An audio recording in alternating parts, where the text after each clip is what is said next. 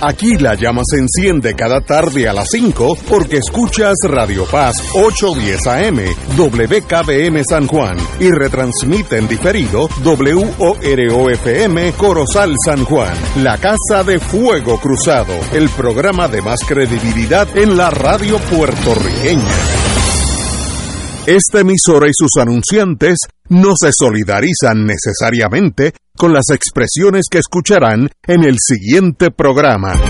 Son las 5 de la tarde, hora de escuchar Fuego Cruzado, el programa de más credibilidad en la radio puertorriqueña, en las voces de Ignacio Rivera y sus panelistas invitados con su discusión política dinámica e incisiva de los acontecimientos más importantes del momento.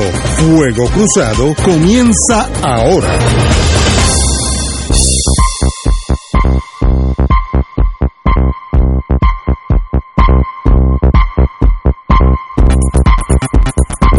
Tardes amigos y amigas de Fuego Cruzado. Hoy tenemos una agenda, algo tal vez tengamos, si nos falta tiempo, algo del Partido Popular, tal vez. Estoy obviamente cínico a las 5 de la tarde. Pero vamos a hablar de cosas serias. Doctor Camarilla, ¿por dónde está usted? Saludos Ignacio, saludos a todos los panelistas de Radio Escucha. Bueno, pues vamos bien.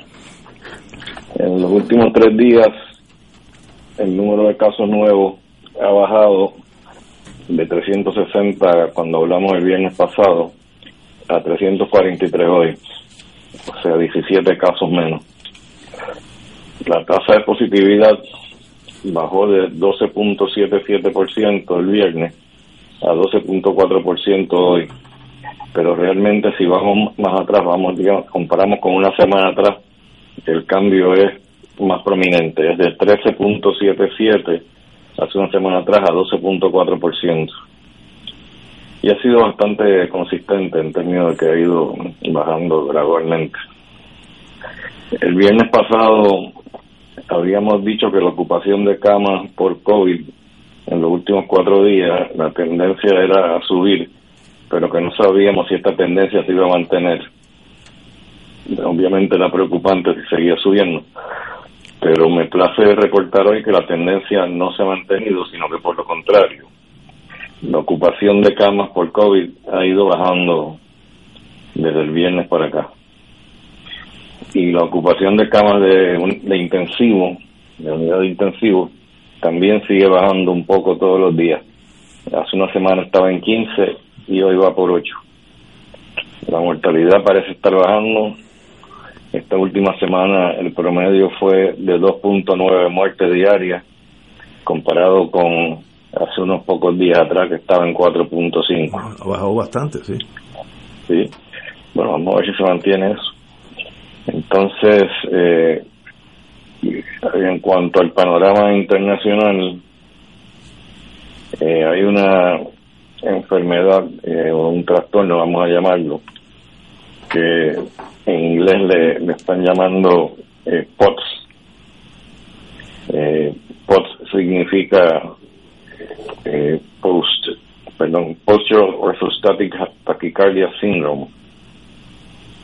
Eh, esto lo que se, lo que se caracteriza es por cuando, cuando, los pacientes se ponen de pie, les baja, a veces les baja la presión, y después dar eh, taquicardia eh, relacionado al, cambio eh, postural, ¿no?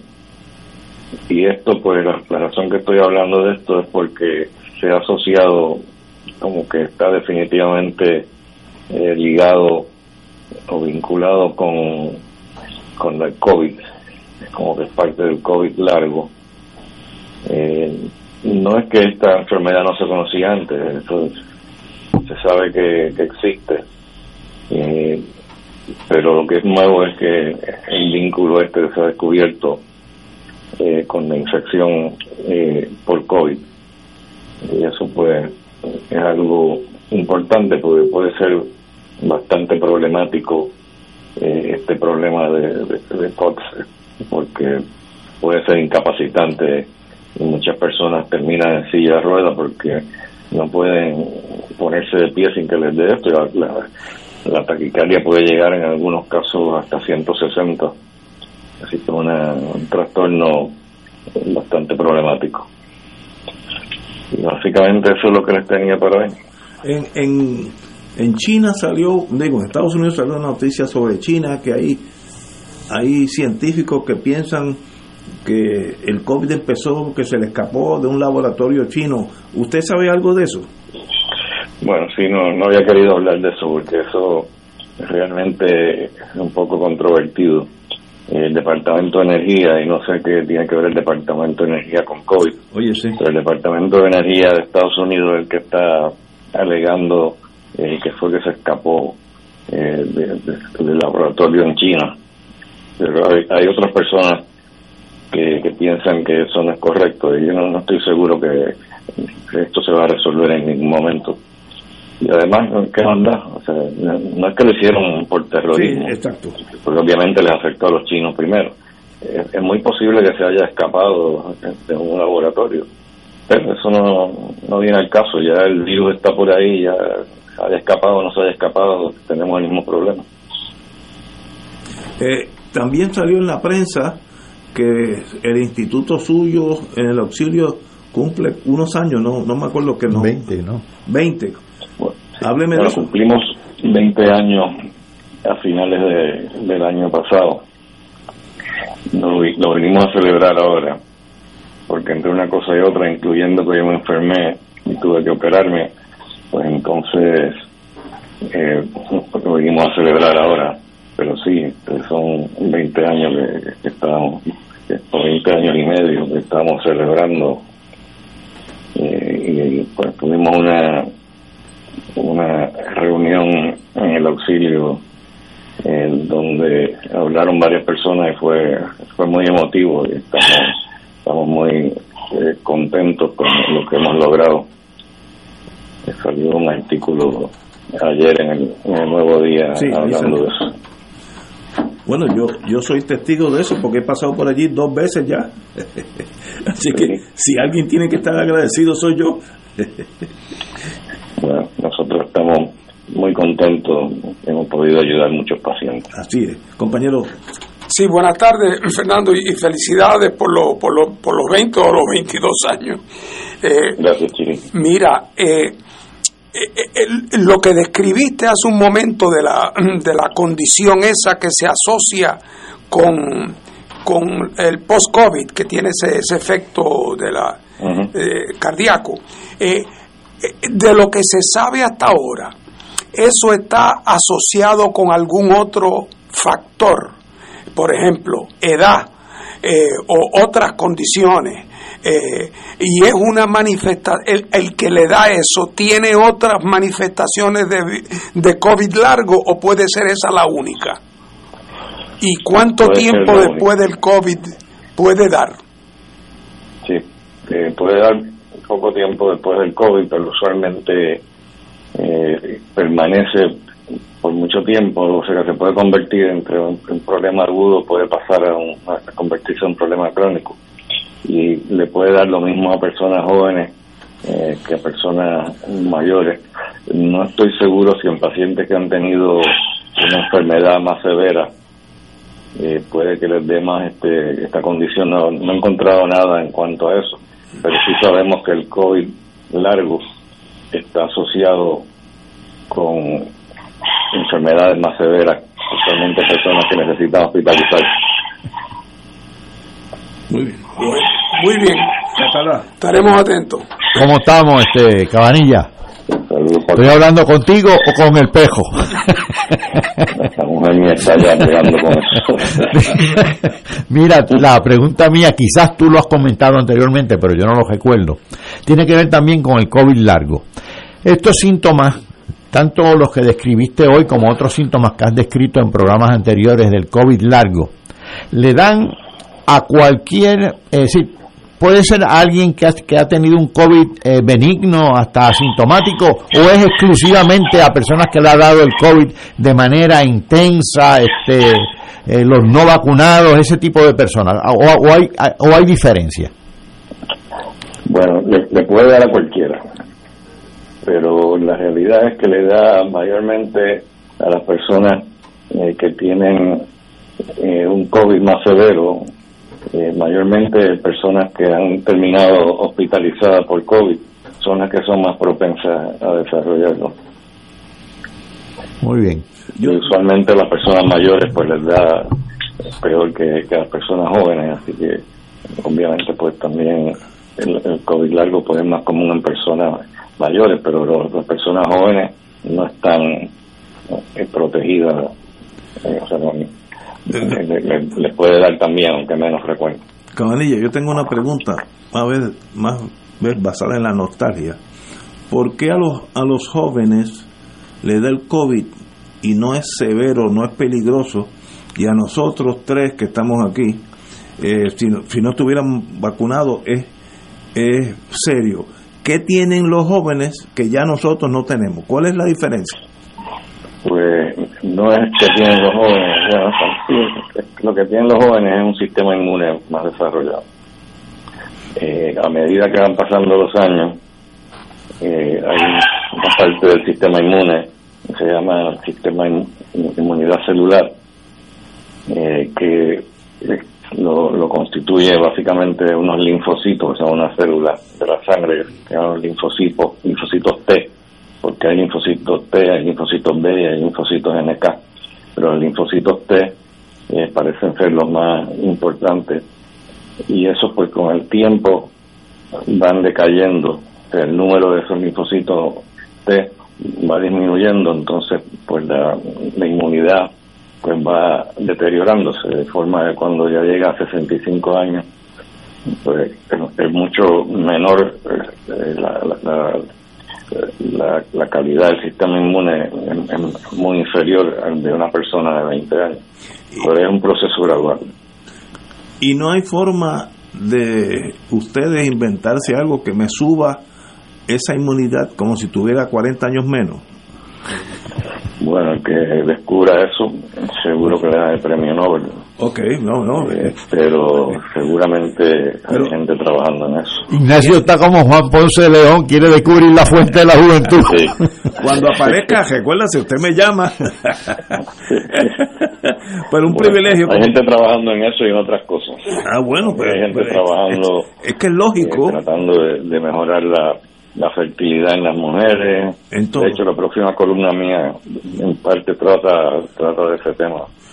Como usted dijo hace unos días, ¿cómo es que en Haití, donde no hay vacuna, la mortalidad es, mínima? Pues los haitianos, africanos, tienen algo que nosotros no tenemos. No se puede, no se puede buscar eso para inyectármelo a mí o a, la humanidad. sí, ese seguramente es un gen o más de un gen y eso pues inyectar un gen no es fácil pero se está trabajando en, eso eh, tratando de, descubrir formas en que se pueda eh, quizás no transferir un gen porque probablemente el gen a lo mejor lo tenemos a lo mejor lo tenemos todos pero a, veces pues en, ciertas personas eh, pues puede que no esté tan activo como en otras así que es muy posible que, que en los negros a lo mejor hay un gen eh, que está bien activado y en los blancos a lo mejor no lo está. Bueno, pues recuérdese, mi, mi vida está en sus manos, así que lo que usted averigua me llama. ¿Cómo no? Un privilegio, doctor, qué bueno está hablar con usted. Hola, muy bien. Señores, vamos a una pausa. Fuego Cruzado está contigo en todo Puerto Rico. Durante la Semana Santa del 2023 regresa Charlie el Musical, la historia del beato Carlos Manuel Rodríguez Santiago, por primera vez en el Centro de Bellas Artes de Santurce, con Víctor Santiago como Charlie. Sábado 8 y domingo 9 de abril, una experiencia que no te debes perder. Consigue tu boleto en tiquetera.com. Produce Talento Libre y Grupo Meita. Te invita Radio Paz. La Parroquia del Espíritu Santo de Levittown, Baja te invita a su retiro de cuaresma. He entregado mi vida por ti. Sábado 4 de marzo desde las 10 de la mañana, con la participación de Padre José Miguel Cedeño, Fray David Maldonado, Madeleine Gómez y Padre Milton Rivera. Donativo 15 dólares, incluye almuerzo y merienda. Ven al retiro de cuaresma de la Parroquia Espíritu Santo de Levittown. He entregado mi vida por ti. Información al 787-784-4805 y parroquia del Espíritu Santo.org. Radio Paz te ofrece el mejor motivo para levantarte temprano y disfrutar el comienzo de un nuevo día de lunes a viernes con Enrique Liboy y Radio Paz en la mañana. La dosis perfecta de noticias, deportes y éxitos musicales de todos los tiempos, humor y curiosidades, calendario de actividades y tus peticiones musicales por el 787-300-4982. Conéctate con el 810 AM de lunes a viernes con Enrique Liboy y Radio Paz en la mañana. Fuego Cruzado, el programa de más credibilidad en la radio puertorriqueña, es ahora la tribuna abierta de análisis noticioso, con diversas perspectivas que exploran el trasfondo de lo que acontece a diario y cómo nos afecta. Escucha Ignacio Rivera y sus panelistas invitados de lunes a viernes en Fuego Cruzado en transmisión diferida a las 10 de la noche por Oro 92.5 FM. De todo un poco, con Manolo Almeida, el más ameno en tus mañanas por Radio Paz 810 AM, de martes a viernes a las 9 de la mañana. Notas positivas, salud, ambiente, negocios y entretenimiento. De todo un poco, martes a viernes por Radio Paz. ¡Estamos vivos! Y ahora continúa Fuego Cruzado.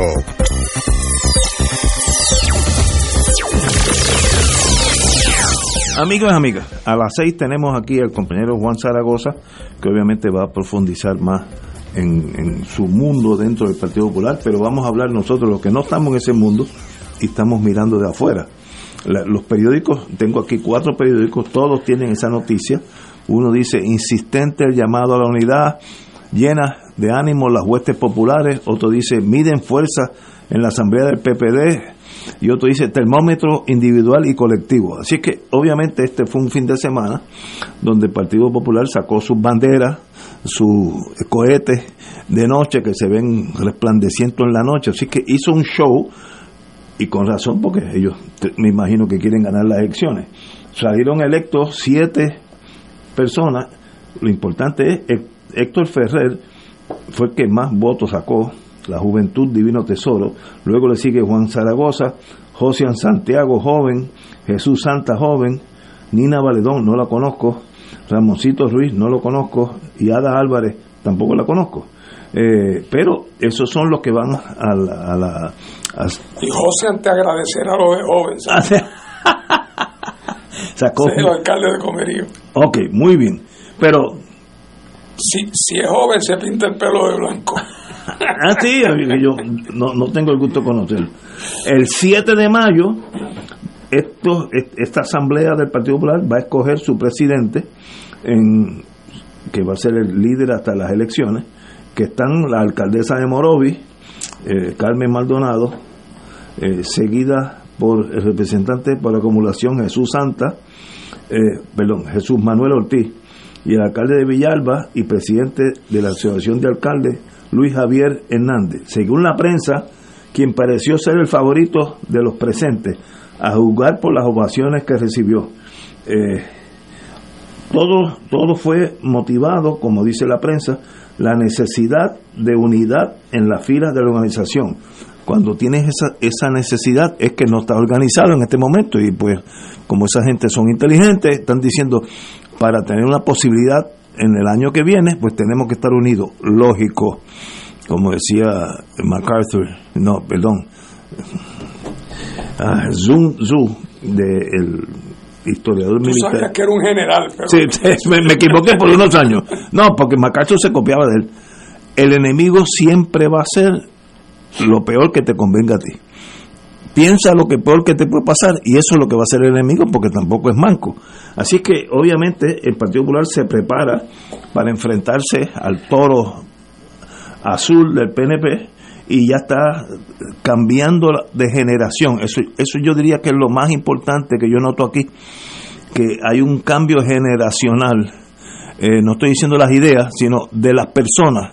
Eh, y eso nunca hace daño, yo creo que eso es bueno siempre. Pero ahí lo veremos, cómo tú ves todo lo que aconteció este domingo en Trujillo Alto, compañero. Bueno, mira, yo no soy popular, he sido adversario de los populares toda la vida y por lo tanto cuando se le pide se le, que evalúe un evento como este, la gente pensará, bueno, pues Fernando dirá que la actividad no fue tan buena como ellos dijeron.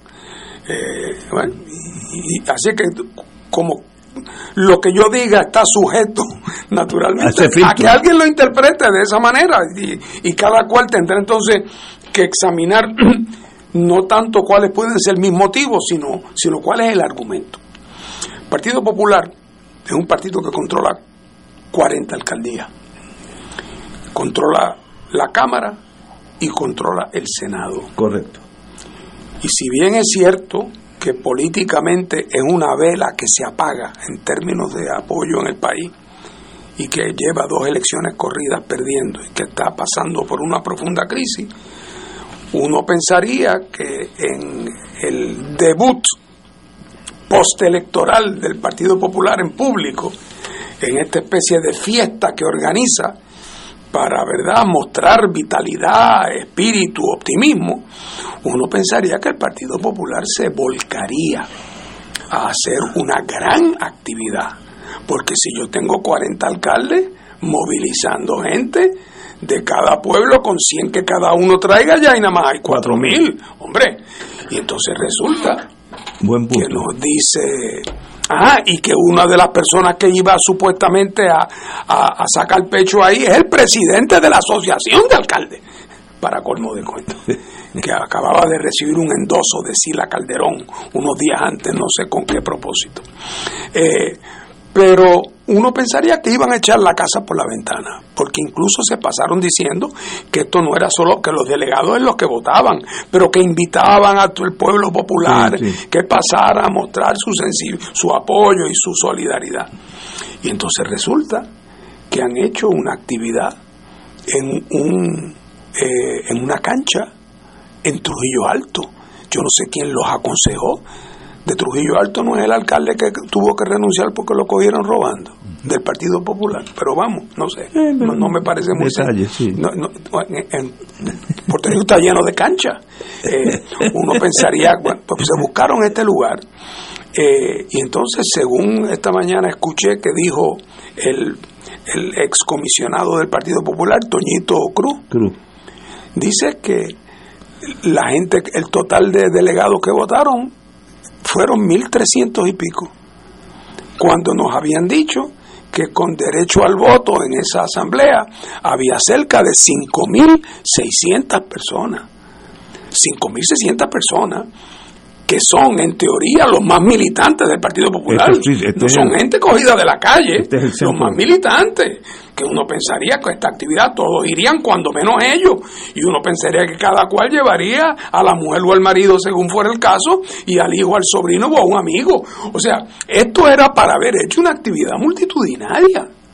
Y entonces resulta que ese chorrito, 1300 y pico, eh, eh, pues lo que quiere decir es que la inmensa mayoría de la gente con derecho al voto no fueron. Y eso en sí Hombre, enseña algo. Y si era que aunque tenían derecho al voto en teoría eran puestos y cargos que estaban vacantes, pues peor todavía, porque quiere decir que la desorganización es completa. Eh, y estamos hablando de una asamblea de la cual se viene hablando desde hace muchos meses antes de Navidades. O sea, que ha habido tiempo. O sea, esto no es una cosa que se organizó de hoy para mañana, que hubo que hacerla con lo que apareció, sino que estamos hablando de que llevan supuestamente meses y meses y meses en esta preparación. Eh, así es que yo, francamente, me da la impresión de que esto fue una actividad muy poco lucida y hasta y, tras que era una cancha pequeña, buena parte de ella estaba vacía. Eh, así es que, francamente, me parece que, que si esto iba a ser una especie de primer acto, ¿verdad? Primer acto en un proceso. Para impresionar. Pero, pues, francamente, eh, no, no, no, no, impresionan a nadie.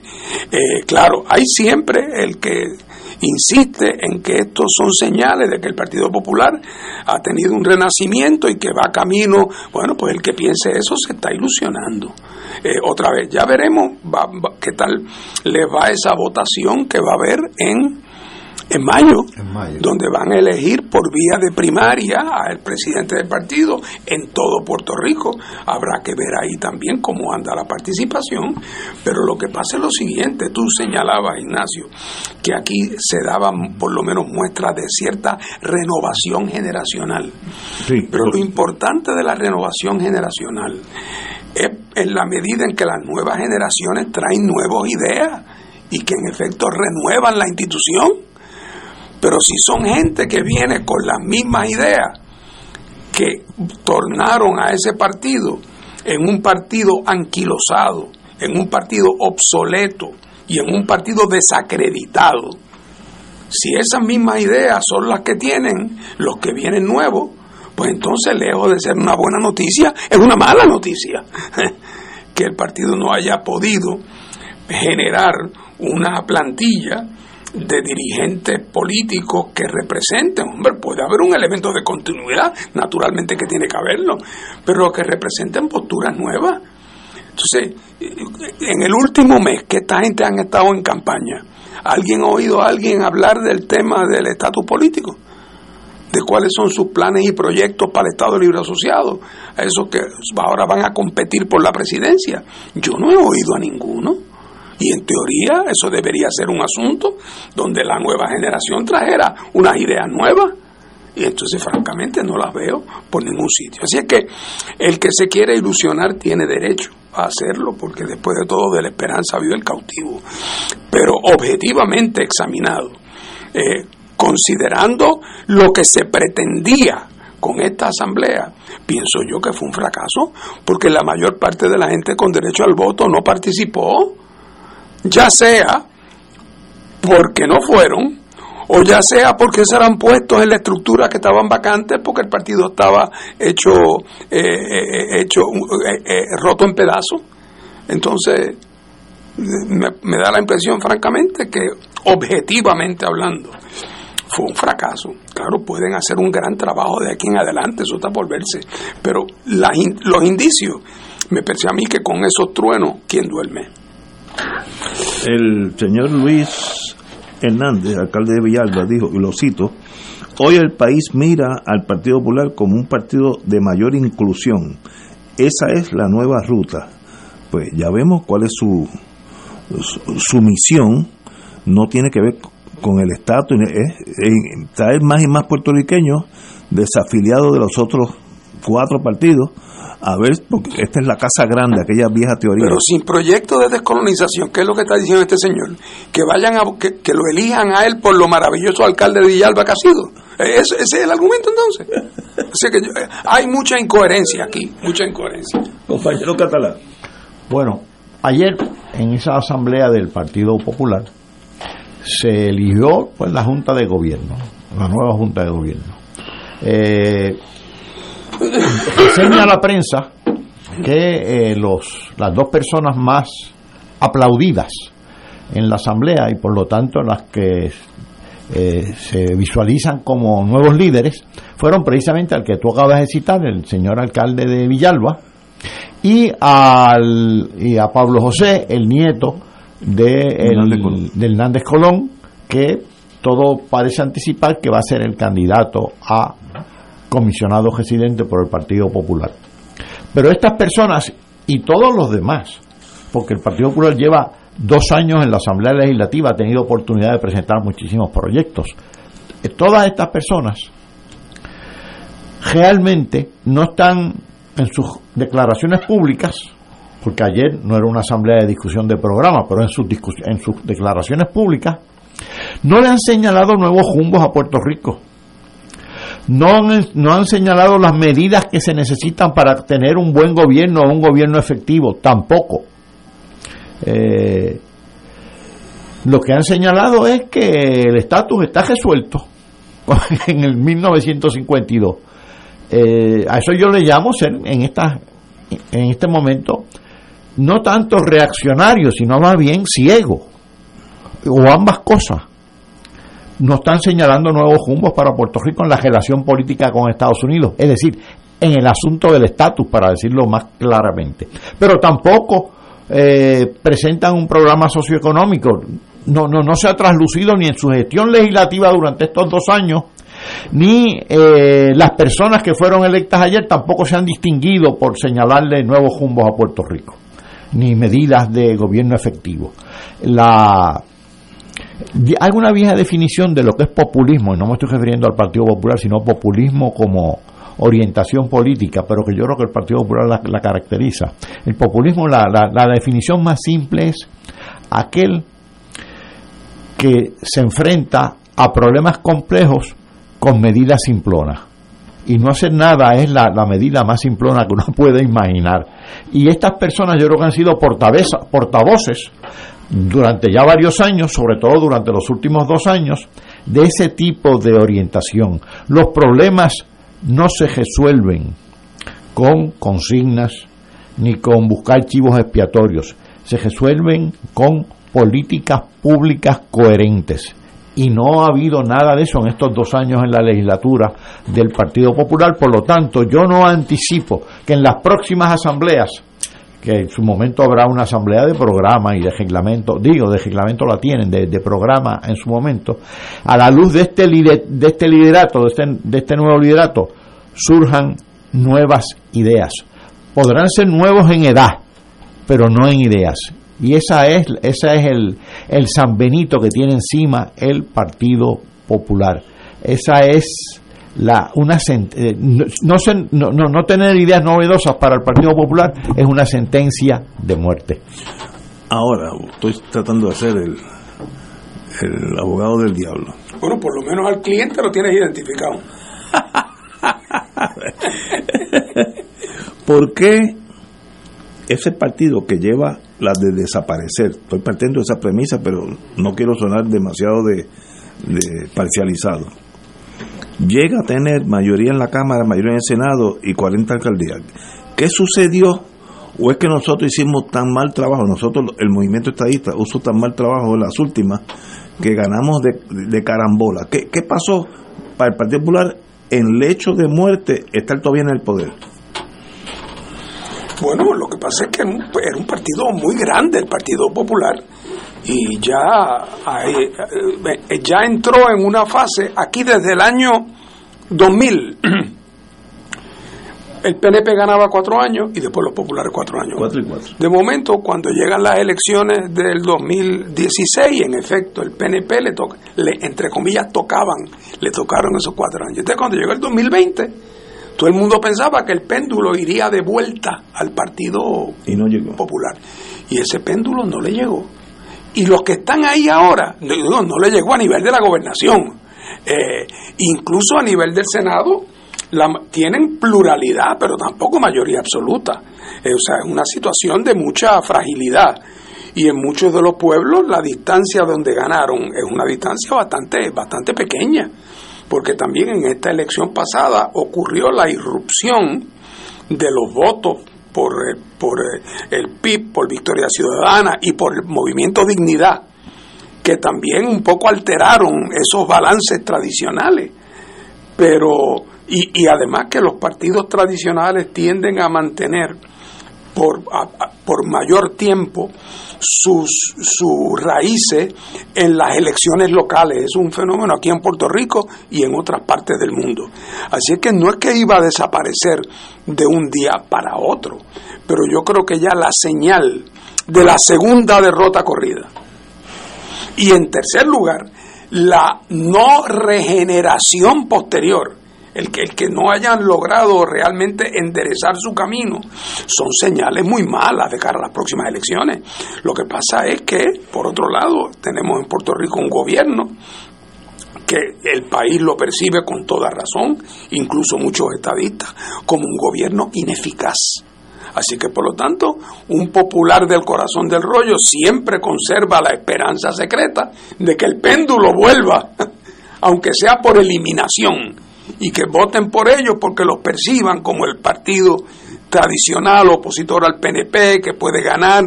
Eh, pero la realidad es que estamos ahora ya eh, estamos a mitad de camino de las elecciones eh, de las elecciones próximas y el Partido Popular nos ha dado señales de, poder eh, realmente levantar cabeza y esta primera prueba que tuvo, esta primera oportunidad para, para mostrar una nueva cara, la desaprovechó por completo.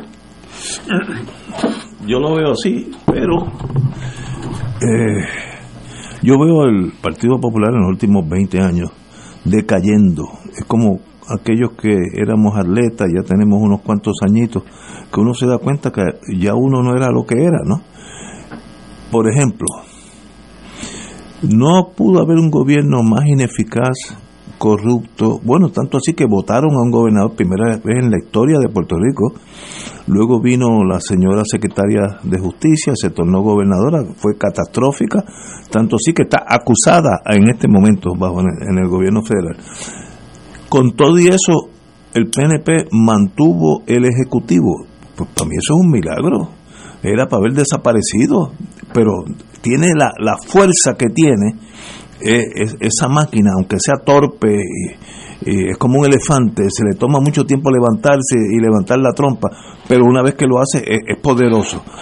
Ese es el partido nuevo vis a vis un partido de, ya languideciendo por la edad y la edad de sus ideas más bien que otra cosa no aunque tenga jóvenes yo no sé. Ahora el partido nuevo como yo digo a mis amigos cínicamente miren lo, lo poderoso que es que con el cuatrenio anterior ganamos las elecciones. Eso es un milagro, porque haber perdido, haber llegado tercero. Bueno, fíjate, Ignacio, ganaron la gobernación, sí, pero con un 67% de los votos en contra. Ah, bueno, sí, sí, sí, no, no, de eso no pero hubo más estadistas que votaron que de, ningún otro. Eh, em, después de Rosellito y Vázquez, es un milagro que estemos en, la, en las papeletas, no me digan. Bueno, porque digo, todavía pues, ese bipartidismo tradicional, otra vez, no muere de un día para otro, pero la herida que tiene es grave. Cuando tú piensas que ambos partidos sacaron el 32 y el 33%. Están bien bajitos. Eso, entonces, y viene, pero la pregunta es, ¿a eso se aplica la frase de que de que una golondrina no hace verano, porque puede haber sido una cosa estrictamente circunstancial, y, eso, y esa es la pregunta que hay que hacerse. Yo creo que el asunto no es circunstancial porque lo que hemos visto en el comportamiento de ambos partidos, de allá para acá, no, no hay nada indicativo de cambio. ¿Hay alguna razón por la cual aquellos que antes pudieron haber votado popular y que ahora en las pasadas votaron por Victoria Ciudadana o, o por Juan Dalmao en el PIB, que alguno de esos va a volver a votar popular? Los que votaron con dignidad, que antes eran electores del PNP o del Partido Popular, ¿hay algún indicio de que dignidad desapareció? No, ninguno, no está ahí. Donde quiera que hay una iglesia de cierta secta, hay un comité. Eh, y, y, no, y, y, esos números, o sea, que no hay razón para pensar que aquello del 2020 fue un episodio aislado, producto de una circunstancia que no se van a repetir, al contrario. Yo percibo que la sangría electoral al Partido Popular y al PNP también, para que el PNP tiene la ventaja de que desde el poder y con la lluvia de los millones ha podido un poco amortiguar. Pero si el PNP no hubiera tenido esa danza de los millones, que en un momento dado estamos hablando de decenas de billones de dólares, si ese dinero no lo hubiesen podido haber gastado, ¿dónde estarían ahora en la opinión pública? No me quiero ni imaginar. Así es que en algún sentido los huracanes salvaron al PNP. Así es. Sería, sería una racha malita, que no venga ningún cataclismo en los próximos años. Sí. Entonces, la vez pasada andan, se fueron a buscar a un candidato, los populares, consiguieron al alcalde de Isabela, puede ser magnífica persona, yo apenas lo conozco, pero resultó un candidato no, no muy efectivo. y ahora el Partido Popular, entre los que se está debatiendo, la, alcaldesa de, de, el alcalde de Villalba y este muchacho Jesús Manuel. Francamente, yo no tengo la impresión de que han dado con la vara mágica. No tengo esa impresión. Eh, que tienen que mirar en el espejo de lo que les pasó en la campaña pasada con el alcalde de Isabela. Otra vez, pueden ser excelentes personas y no dudo de que lo sean. Eh, pero que, por cierto, que yo apenas los conozco, que no sea de hola, ¿qué tal? Eh, así es que yo veo que lo que ocurrió en el, en el 2020 se va a profundizar. Eh, y bueno, la, la, matemática es una ciencia exacta. ¿Por qué el PNP está en 33 y el Partido Popular está en 32 cuando hace una generación estaban por encima de 50 los dos? Así que algo, algo está. Ah, que tú no sepas lo que está pasando, pero algo está pasando. Porque eso, la, matemática no miente. Y, otra vez, la pregunta que yo hago: o sea, el, árbol, la casa se cayó porque le cayó un rayo de momento que quizás no vuelva a caer más nunca. No, no, no, no. no se cae. Es que lleva lloviendo, lloviendo, lloviendo muchos años. Y, ya llega el momento en que ese son los el efecto acumulativo. y entonces desde que desde que se cayó el techo del, del garaje Hemos visto que están en construcción reparándolo, poniendo techo nuevo. No, no, no, no, sigue, la casa sigue en las mismas condiciones que estaba, pero cada vez las tablas más dobla. Así es que eso no va para ningún sitio. Señores, tenemos que ir a una pausa, amigos, y regresamos with Crossfire. Fuego Cruzado está contigo en todo Puerto Rico. Restaurant Mar del Caribe te ofrece un ambiente acogedor, elegante y la mejor comida internacional. Exquisitos cortes de carne, oso, buco, cabrito, chuletón de ternera, gran variedad de mariscos y pescados, langosta, roda, bayo, merluza y bacalao. Amplio salón de actividades para reuniones familiares o corporativas. Restaurante Mar del Caribe, calle Loiza 2444 Punta Las Marías, 787-545-5025. Restaurante Mar del Caribe, tu mejor opción para comer bien. La tecnología avanzada al cuidado de su salud tiene un nombre. Advanced Imaging Interventional Center. Siempre con innovadores servicios en radiología diagnóstica y un personal certificado brindándole confiabilidad con resultados más certeros en todas sus pruebas. Ofrecemos MRI, tomografía computadorizada, angiografía digital, neuroradiología, sonografía y ahora con nuestro nuevo servicio avanzado de PET-CT para pruebas de alta eficiencia. Advanced Imaging, edificio Arturo Cadilla, Centro Médico San Pablo Bayamón,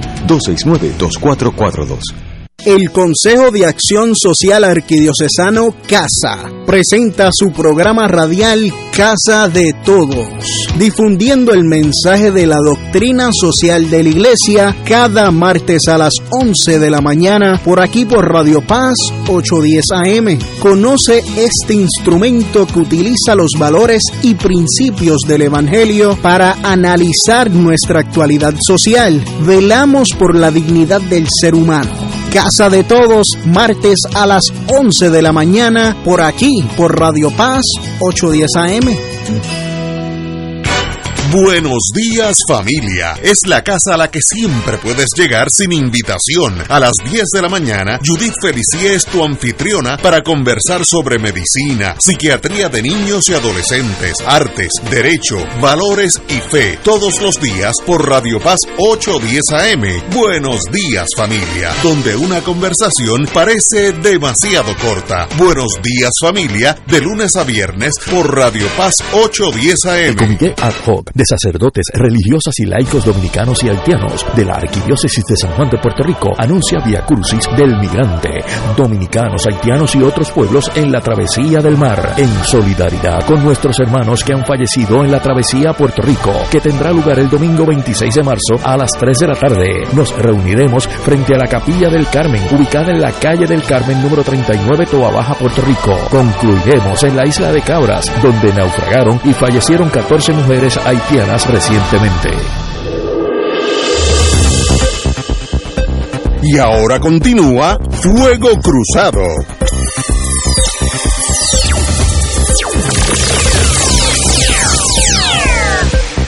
Nos faltan 15 minutos antes que llegue el compañero Zaragoza para hablar sobre su partido, su elección, etcétera, etcétera. Pero vamos a hablar de algo más bien personal en el caso mío En la noticia dice, en jaque la vida y el carácter histórico de Viejo San Juan.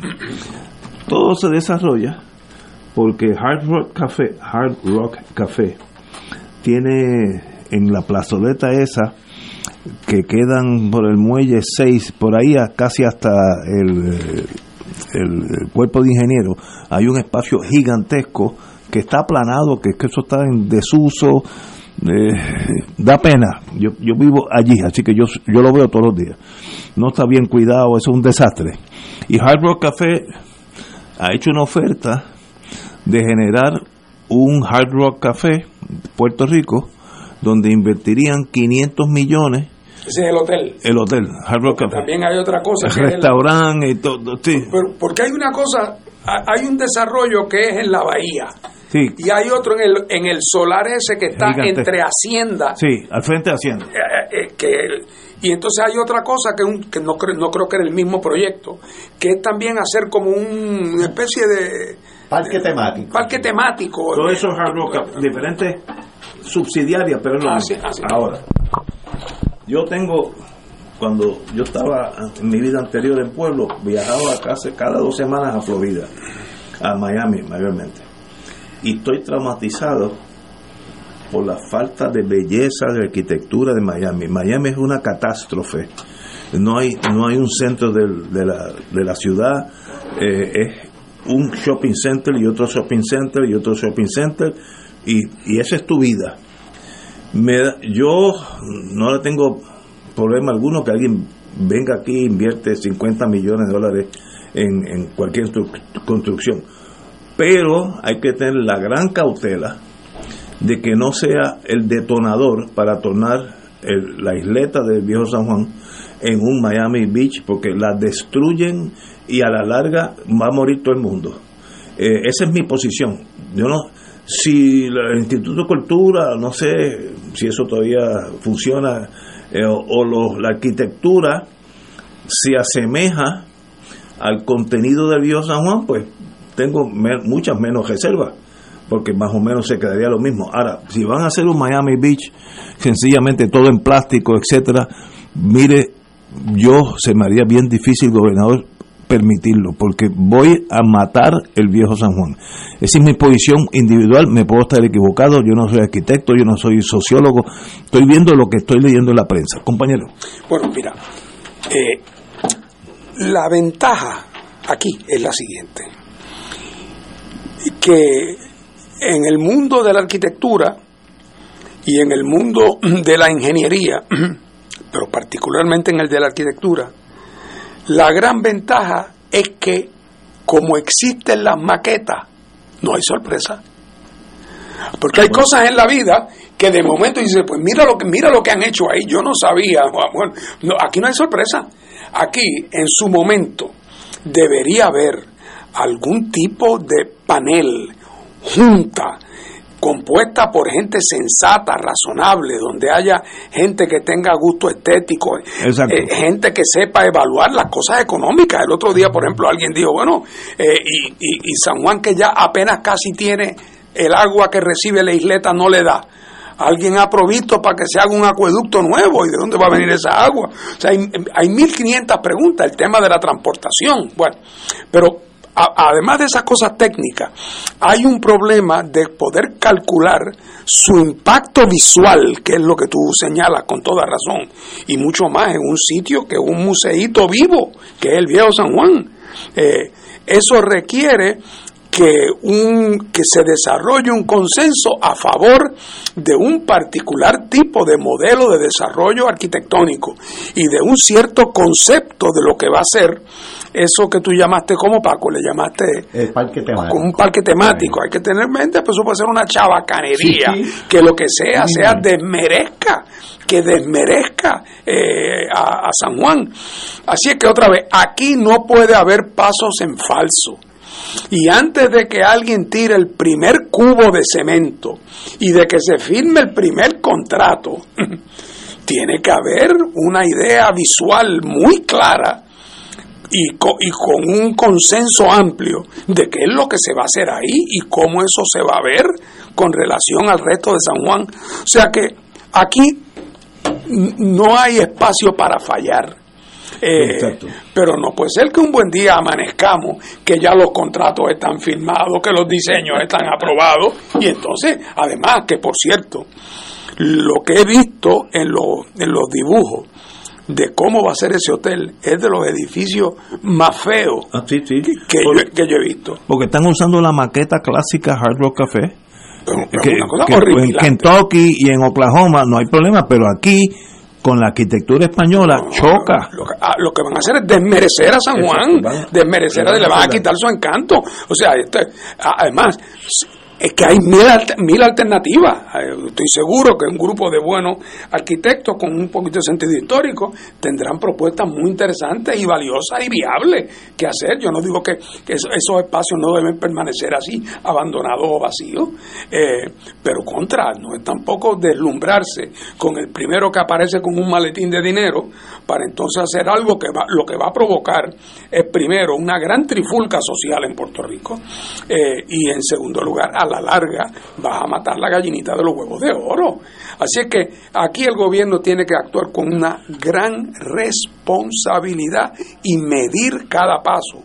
Y antes que se firmen contratos y antes que se aprueben, o sea, esto no puede ser una APP como las que le gusta hacer al gobierno, que nos enteramos después que ya la casa está vendida. No, así puede ser. Yo, bueno, yo nunca en mi vida he estado en ninguna piquete, nunca en mi vida. Bueno, la de Vieques que Gallizá me llevó, pero eso no era, no era un piquete, era una, más bien una marcha.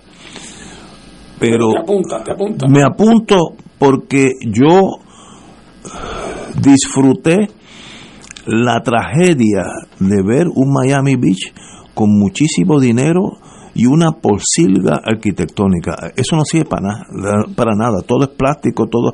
No hay un centro que tú digas, bueno, yo estoy en Roma, pues estoy en el centro de Roma, o Berlín, pues en el centro de Berlín. Ah, en Miami no existe eso.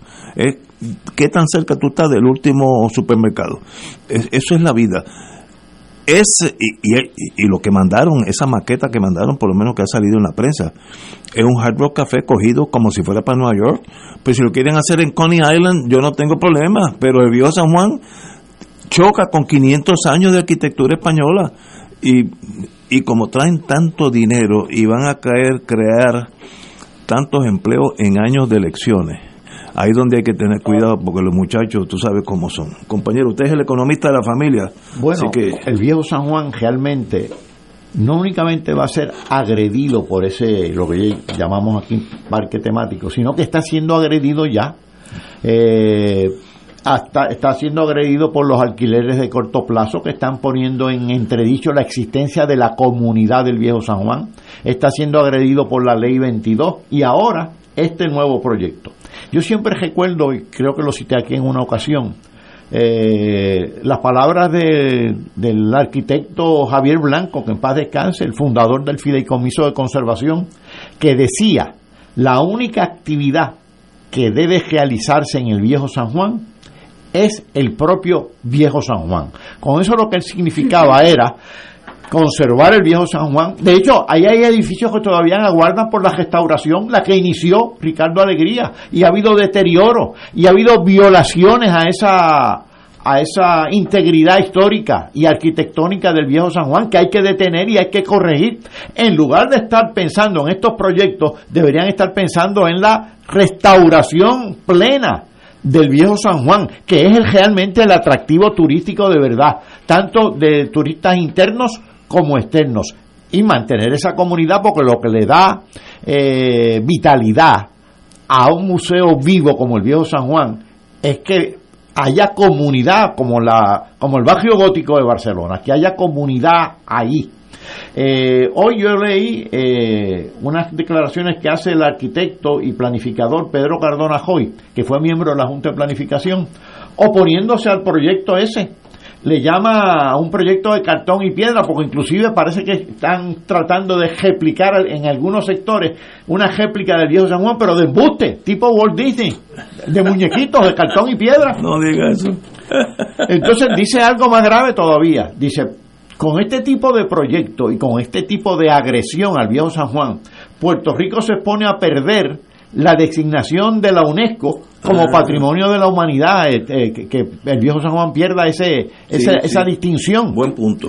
Así que eso afecta por todos los ángulos, eh, afecta la vida del viejo San Juan, que mira Fernando, no únicamente restaurarla, los servicios de energía eléctrica y, de, y sobre todo de agua, que están, los propios residentes se están quejando, pues hay que escuchar eso. Eso el sentido de urgencia no lo veo con relación a los problemas que tiene el viejo San Juan. Lo que veo son proyectos este, que suenan grandiosos y hablan de muchos millones de dólares, pero que en lugar de resolver problemas, crean problemas y agreden eh, al viejo San Juan. Mi, mi queja, eh, sencillamente, que no puede variar es el aspecto arquitectónico. No puedes hacer del viejo San Juan un Miami Beach. Es, no, no puedes. Eso sería este, traición a la patria. Ahora, tiene el problema. Faltan 18 meses para las elecciones y entonces pues Sí, el, el síndrome del puente atirantado. es- Exacto. Oye, sí, otro puente. Pero una tragedia que esto se torne un Disney World, eh, todo plástico, las columnas que parecen de marfil en realidad son plásticas. eh, una cosa, bueno, el que me cuestione, tómese un avión y, aterrice en Las Vegas, Nevada, y allí usted puede ver la pirámide de Egipto de plástico y puede ver los, los, los ríos de, ¿cómo se llama? Venecia, de plástico. Pues yo no quiero vivir en un país así, todo es embuste. ¿Tú te imaginas, Ignacio, Dios mío. a- a- cuando se estén próximas las elecciones, los políticos de todos los partidos pisándose los talones para inaugurar una maqueta Sí. del viejo San Juan de cartón? Pero yo creo que eso, digo, no, ya yo perdí la fe en, la- en el ser humano. Sería un error mayúsculo tornar mi viejo San Juan, yo, yo creo que soy parte de él, estoy allí todos los días, en un Miami Beach. Y no estoy diciendo nada de los Miami Beach, si ellos quieren vivir así, eh, eh, no hay problema. Ahora, esto es España. Yo cuando fui a Cádiz hace mil años, me di cuenta que es exactamente el viejo San Juan. Cádiz, un parque más grande.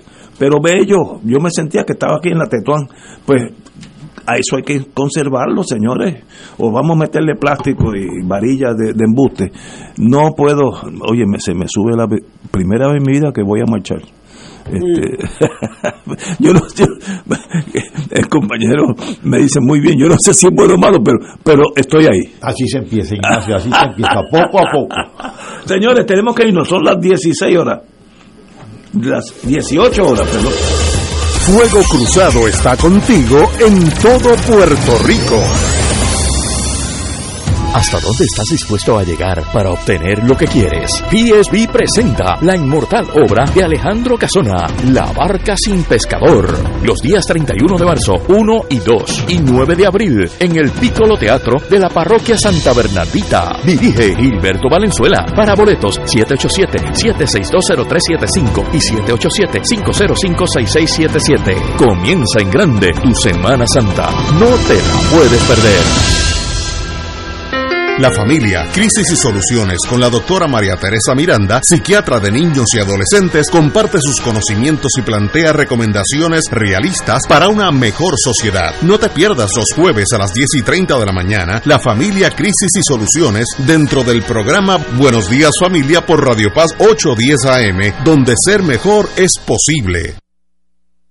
Todos los jueves Radio Paz y la Administración del Seguro Social te ofrecen un espacio informativo para orientarte y aclarar todas tus dudas sobre los derechos, requisitos y obligaciones para poder disfrutar de sus beneficios. Plantea tus preguntas por el 787-349-82 y conoce antes que nadie los detalles concernientes a cambios y nuevas regulaciones escuchando todo sobre Seguro Social con Víctor Rodríguez. Los jueves a las 11 de la mañana por Radio Paz 810 AM.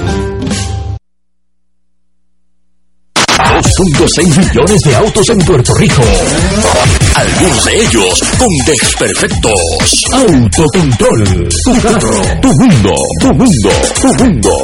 Ahora, de 12 del mediodía a 3 de la tarde. Por Radio Paz 810 AM y Radio Paz 810.com.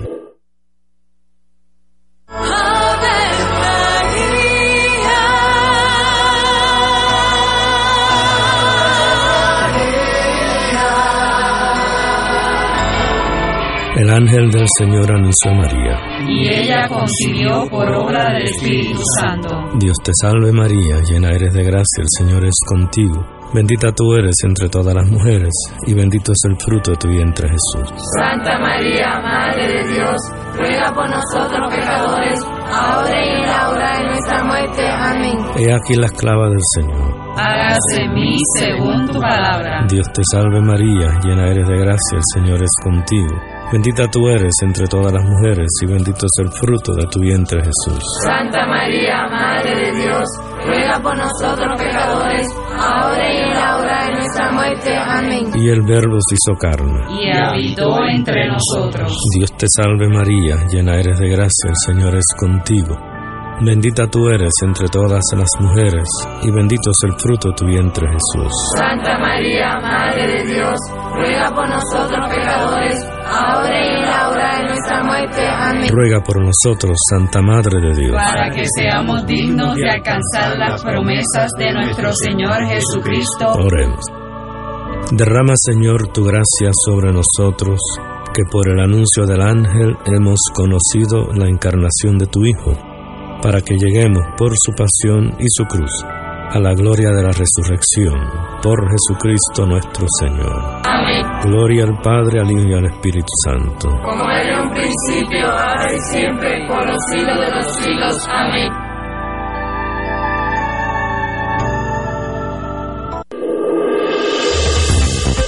Aquí la llama se enciende cada tarde a las 5 porque escuchas Radio Paz 810 AM, WKBM San Juan y retransmite en diferido WOROFM Corozal San Juan, la Casa de Fuego Cruzado, el programa de más credibilidad en la radio puertorriqueña.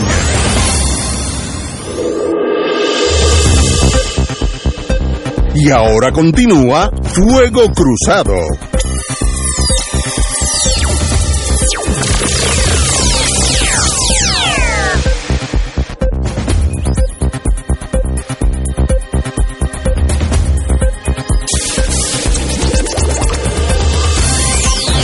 Amigos y amigas, vamos a echar para atrás un párrafo.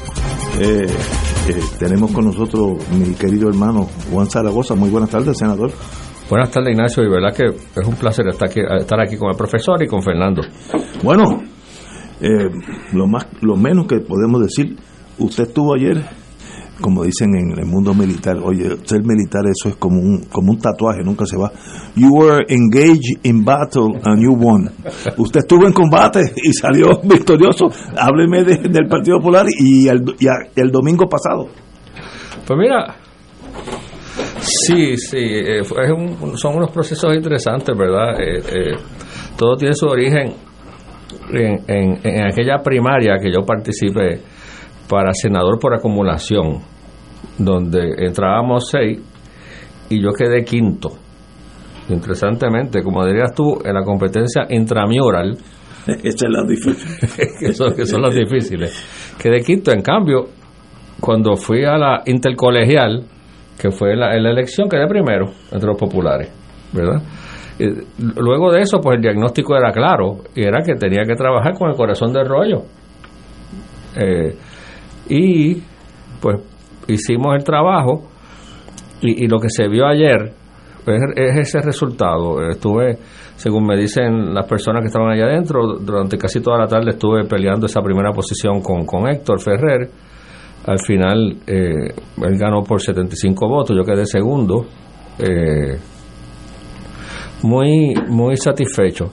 Este, en, en- en mi caso particular, ¿verdad? Habían otras dinámicas también, y es que yo, yo estaba corriendo oficialmente para la Junta, pero también ya yo había expresado mi intención de correr en las primarias para gobernador. Sí, sí. O sea, que, que- que, eh, también indirectamente yo estaba compitiendo contra 15, que eran los 12 con que yo estaba compitiendo, con los tres candidatos a gobernador, a, a- ahora presidente del partido. Este, así que muy satisfecho. Interesante la dinámica allí.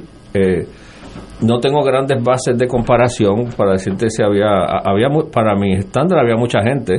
Eh, eh, hay otros politólogos que te pueden dar mejor análisis cuantitativo. Este, había buen ambiente. En, en, cuanto a lo que a mí respecta, yo te diría que lo, interesante, y, esto también ha sido parte de una estrategia, ¿verdad? Eh, eh, que, empezó hace, hace varios años, y era crear, eh, esto de la política es como, es mercadeo, ¿verdad? Crear la demanda para un producto que se llama administrador. Nosotros hemos empezado empezamos hace dos o tres años con ese mensaje de que aquí hace, hace falta un administrador. Eventos como los de estos pasados dos años, donde hemos tenido cantidades de dinero nunca antes vistas, o como yo les digo en las reuniones, desde Guaybara para acá no se había visto un, nivel de liquidez en el gobierno de Puerto Rico y de fondos como el que se ve ahora. Y, y simultáneamente no se ven los resultados, no se ve la obra, no se ve la ejecución pues abonan al desarrollo de ese mensaje de que lo que hace falta es un administrador. Eh, y entonces, simultáneamente cuando vas creando la demanda, ¿verdad? De que la gente entienda que eso es lo que hace falta, pues vas creando, vas vendiendo tu producto y diciendo, pues mira, Zaragoza es un administrador. En la medida que esas dos cosas hacen clic, ahí la persona está contigo. Este, y entonces ayer, te diría que consistentemente, la gente cuando se me acercaba, lo que me decían, lo que resaltaban era eso, me decían usted es el administrador que el país necesita, usted tiene conocimiento financiero, usted es una persona íntegra, usted ha sido un administrador toda su vida, y, o sea que eh, te digo muy, satisfecho con, con el feedback que recibí ayer. Compañero Martín. Sí, oye, ¿y cómo, cómo tú ves la, la tus posibilidades de cara al tema de la gobernación a la luz de tus contrincantes. ¿Tú crees que los que hay, los que hay anunciados, vamos a decirlo así, este muchacho Jesús Manuel, el, el alcalde de Villalba, la alcaldesa de Morovi, son los tres que han puesto un poco, han mostrado interés abierto en la gobernación. José Luis Dalmau, a su manera también. Eh, ¿Tú crees que ese va a ser el cuadro final? Sí, yo creo que ese va a ser el cuadro final. Ok. Y, y yo estoy convencido que ese cuadro final me conviene. Por lo mismo que te estaba diciendo, que les estaba diciendo, ¿verdad? Que, que en la medida que los eventos en el país siguen abonando al planteamiento de que aquí hace falta, aquí tenemos un hecho de ejecución, de planificación a largo plazo, de capacidad gerencial, eh, la medida que esos eventos sigan abonando a ese déficit que tenemos en esa área, pues eh, la política es un asunto de contraste, ¿verdad? Pues me parece que mi figura se fortalece en, contraste con estas otras personas, ¿verdad? Una evaluación fría de, mi parte. Eh, eh, el, el, aquí el, el, experto Fernando, ¿verdad? Este mundo político es interesantísimo, muchas cosas pueden pasar. Me parece interesante cómo hace X cantidad de años nadie hubiese traído en una campaña contra Hernández Colón o contra alguno de estos otros gobernadores que hacía falta un administrador, ¿verdad? Tuvimos uno, ¿verdad? Que, eh, eh, entiendo que, se distinguió en esa área, que era, que era Sánchez Vilella. No, no tengo el recuerdo si él se mercadeaba así, ¿verdad? o, o, era o la gente se lo atribuía por por verdad por por, su resumen dentro de la administración eh, pero todo en la vida tiene su momento verdad eh, y, entonces interesantemente me parece que las estrellas se han alineado a que ahí a, que e, esa es la ficha que falta aquí, esa capacidad administrativa, porque de nuevo, oye, eh, la cantidad, y aquí con, con Catalá, la, cantidad de dinero que tiene este gobierno son, además del presupuesto, ¿verdad? Que está a unos niveles históricamente altos, 13 mil y pico de billones. Se estima que los fondos federales son como 120 billones de pesos. Increíble. Y si tú te pones a, a ver que el presupuesto, Ignacio, de todos los municipios de Puerto Rico, juntos, no llega a 2 mil millones. No llega a 2 mil. El gobernador tiene 60 veces eso de fondos federales. Wow. Y seis veces y pico en su presupuesto general. Y entonces, y hay esta sensación, bueno, y más que una sensación, de que las cosas no se mueven, ¿verdad? Bueno, hemos llegado al punto que, y yo, yo hago esa pregunta en todas las vistas de presupuesto que empiezan ahora, cuando en, el en el- la primera media hora de, vista le digo, señor secretario, ¿hay algún monto de fondos federales que está a punto de expirar y que nosotros debemos saber? ¿Verdad? Porque no nos coja de sorpresa, porque ese perro nos ha mordido tantas veces. Mi- Mira el punto que hemos llegado, que hasta los fondos federales expiran sin usarse. Esta semana salió, salió eh, los fondos de la WIOA Ahora, que estaban si- sin usarse.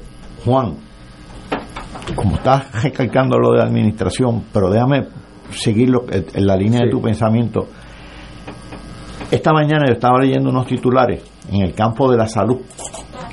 Eh, hay más fondos que nunca antes, fondos federales, pero tenemos a los hospitales eh, al borde de la quiebra por falta de pacientes, por falta de inquilinos, diríamos. Eh, los planes médicos controlando quién ejerce la medicina y quién no la ejerce. Planes médicos y grupos médicos, no médicos eh, individuales, grupos médicos. Eso sale en el titular hoy en, en las noticias. Esos grupos auspiciados o promovidos por la compañía. Exacto. Sí, sí, están en contubernio con las compañías. Eso por un lado en el campo de la salud. Por otro lado, el campo de la educación. Con Antes que te muevas a educación, yo hice en esa línea una solicitud de información en la Autoridad de Energía Eléctrica de cuánto dinero le debían los hospitales. Le para los pelos a uno. Eh, eh, eh, es una cosa, o sea, eh, eso, eh, eso, eh, eso es una burbuja lo que hay ahí, a punto de explotar. Hay unos balances, bueno, hay uno que salió en la prensa, que es el del hospital del maestro, se recuerdan, que no sé si lo discutimos aquí una de las pasadas veces que yo vine, pero sí, sí, sí, eh, eh, una situación caótica en los hospitales. caótica. Y en el campo de educación, IDEM, no, no, no lo vamos a repetir, pero el Departamento de Educación con más presupuesto, menos estudiantes, de cerca de 800 mil a 200 mil y pico, y realmente tanto la educación como la salud en Puerto Rico ha habido deterioro, es un desastre. y educación y, y, y si, y si vas a las vistas que hace eh, María Lourdes con frecuencia que está a cargo de, de- de educación especial sales deprimido de ahí. Sales deprimido con la en esta última que hizo la semana pasada. Pero tú, tú sabes lo que es, Juan, que yo lo he dicho en otras ocasiones, pero es casi una proeza. ¿Cómo es que es posible que tú todos los años gastes más dinero en menos estudiantes y con peores resultados? O sea, o sea, es- eh, desafía la imaginación. Eso es casi como en violación de todo. Eh, pues tú me dieras, mira, gastas más dinero, pero las notas están subiendo. O, o- o- o las notas se mantienen igual, pero, pero estamos gastando eh, menos por estudiante, o estamos ampliando. Pero es una cosa que pa- tal parecería que como si el dinero fuera contraproducente. sí, sí en esa curva de rendimiento que usualmente uno espera, ¿verdad? Que mientras, mientras más dinero tú, tú le asignas a una actividad X, pues haya cierta eficiencia. Aquí parece que aquí la curva es hasta la inversa a veces. Eh, Como que mientras más llega un punto que mientras más dinero tú, tú pones, empiezas a borrar. Empiezas a borrar. Voy a llegar a lo de administrador ya mismo, pero pa- para seguir abundando. Otro titular hoy es que Puerto Rico es de alto riesgo, dicho por los federales inclusive, como este, congelación a los crímenes financieros. Es decir, muy susceptibles a crímenes financieros. Tenemos alrededor de 80 entidades bancarias internacionales o entidades financieras internacionales, cerca de 80.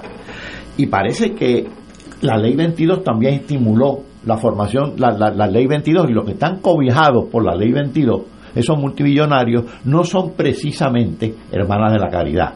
Entonces, aquí lo que hay es un desorden brutal, brutal. El problema que yo tengo con lo de administrador es que vaya a ser un administrador con las manos atadas. Es decir, que te aten las manos. El sistema, la falta de poderes, esta estructura brutal que hay en Puerto Rico de cacería de gentas, de inversionismo político, de crímenes financieros. Pero también, ¿qué tal? Hay un proceso o sea, eh, eh, paralelo que es el. eh, aquí hay un desmantelamiento del gobierno. Ha habido un desmantelamiento progresivo, Sí, programado. Yo no sé si yo les conté que yo estuve hace unos meses en el Departamento de la Vivienda Federal con la subsecretaria, una señora de las Islas Vírgenes, eh, y preguntando de nuevo el, el- el misterio del Triángulo de las Bermudas, por qué los proyectos no se movían. Luego de una amplia conversación, la señora me dice, es que, Mr. Senator, you guys have no government.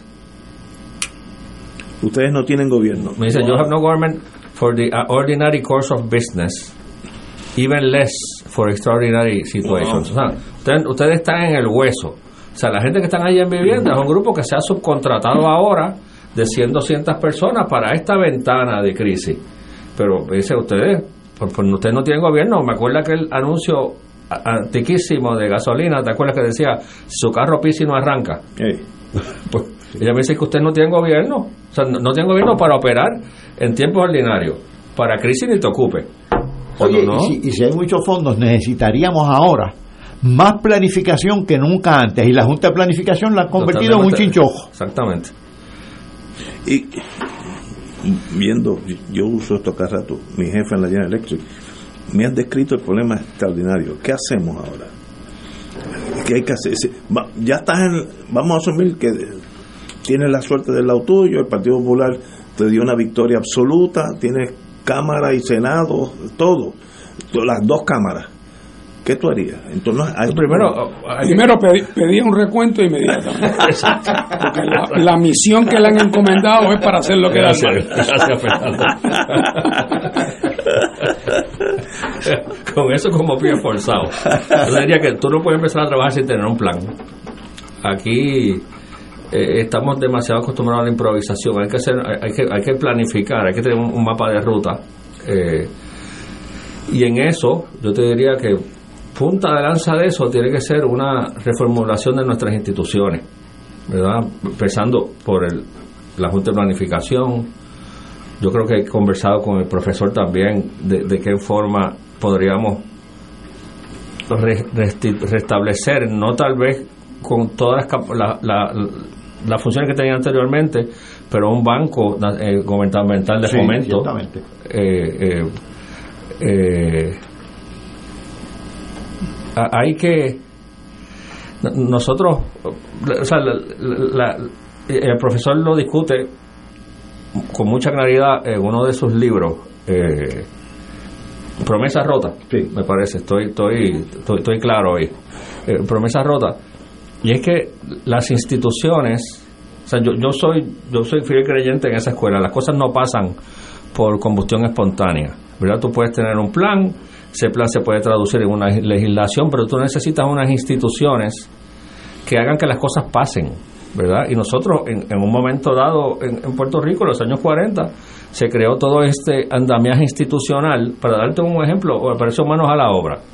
El concepto, la legislación, entonces se crea la Administración de Fomento Económico, se crea la Compañía de Fomento Industrial, que estaba a cargo de la construcción de edificios para la renta. O sea, tú tienes que tener unas instituciones que operacionalicen. Esto no es solamente con una orden ejecutiva, con una legislación, con un discursito.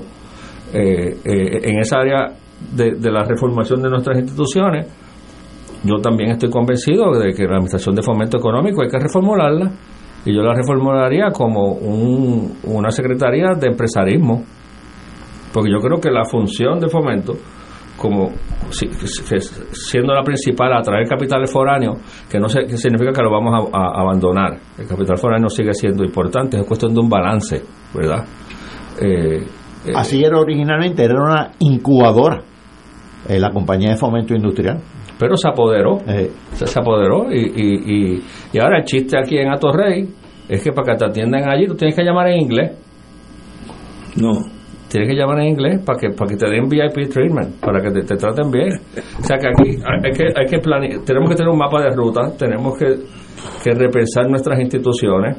eh, tenemos que reconstruir nuestro gobierno. Aquí ha habido una tendencia también en los pasados años a aumentar la subcontratación y bajar la nómina. Todas estas organizaciones de gobierno son organizaciones de servicio, ¿verdad? Eh, eh, el servicio es una operación eh, intelectual, ¿verdad? De conocimiento. Eh, y esa base de, acumulativa de experiencia y de conocimiento se ha socavado a unos niveles increíbles. Por eso es que la frase de ahorita, que no tenemos gobierno. O sea que aquí, aquí hay que hacer, aquí hay que hacer, aquí hay que hacer varias cosas a la vez. Hay que planificar, hay que hacer una revisión de nuestras instituciones, hay que empezar a reconstruir el gobierno y entonces atender problemas puntuales, ¿verdad? Eh, a mí uno que me preocupa muchísimo eh, y reconozco que tengo el síndrome, el post-traumatic syndrome, es la parte económica. Nosotros estamos en una burbuja, estamos en una burbuja y cuando esa burbuja se desinfle y aterricemos donde vamos a aterrizar, las cosas no van a estar fáciles porque eh, eh, hemos ido contrayendo unos compromisos hacia el futuro, nacionales y personales, ¿verdad? Nacionales a nivel de la deuda, eh, con esto de energía eléctrica que viene ahora, va a ser un compromiso nacional y a nivel personal de cada uno, ¿verdad? Porque nos va a afectar a cada uno. El aumento en los peajes. O sea, aquí, aquí hay, ha habido un, un espiral inflacionario, más un espiral de, compromisos a largo plazo, eh, aumentos de los servidores públicos, muy merecidos, pero ¿verdad? Hay que hacer las cosas con cautela, hay que hacer las cosas con cautela porque cuando esto en la nave aterrice,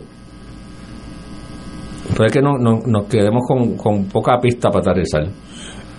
Y no sé, lo, profesor, lo veo ahí meditativo. Bueno, lo que estoy pensando es que parte del mapa de la Junta sería un programa socioeconómico del Partido Popular, que es el que tú estás planteando. Y yo no veo en el Partido Popular ese afán de reforma que tú estás planteando. Lo que veo es una, un partido eh, conservador, eh, añora el viejo orden, más que un nuevo orden, añora el viejo orden. Sí, sí, hay mucha melancolía. Aún las personas jóvenes, aún personas jóvenes como el como el candidato o el futuro candidato que se perfila como candidato a comisionado residente y ese eh, no veo no veo ese ese ese dinamismo. Bueno pero esperando unas palabras de ánimo de esas que tú siempre me das. Eh, eh, hay buenas noticias. Son las siguientes. Yo le pregunté primero a Juan si él creía que el cuadro de los que sonaban para interesados en la gobernación, si, si esos son los que iban a hacer, y, su impresión es que sí.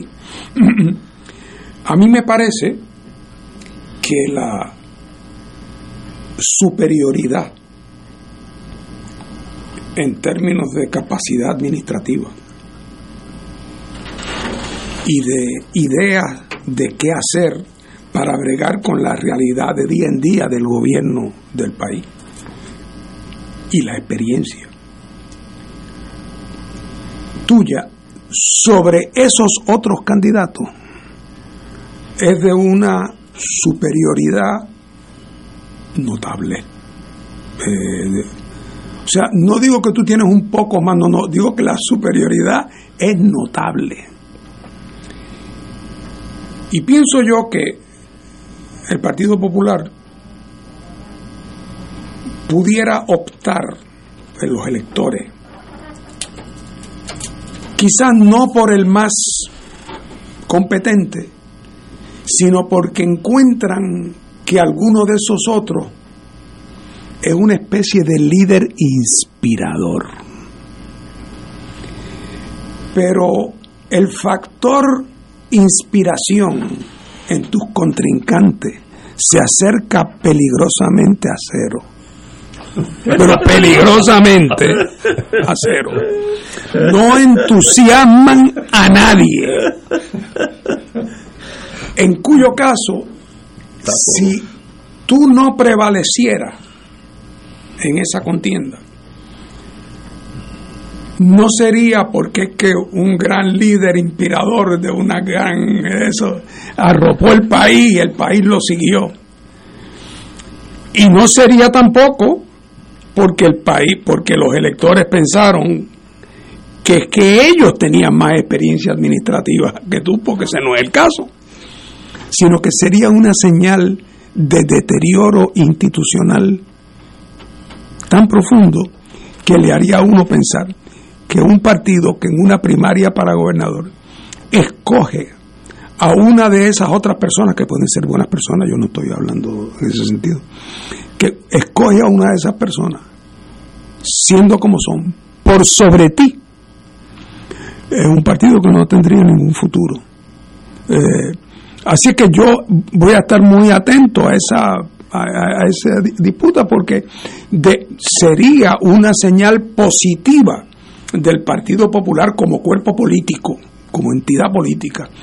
Una señal futura, eh, escoger dentro de los candidatos que tiene disponible el que realmente esté objetivamente más capacitado para poder llevar a cabo la tarea.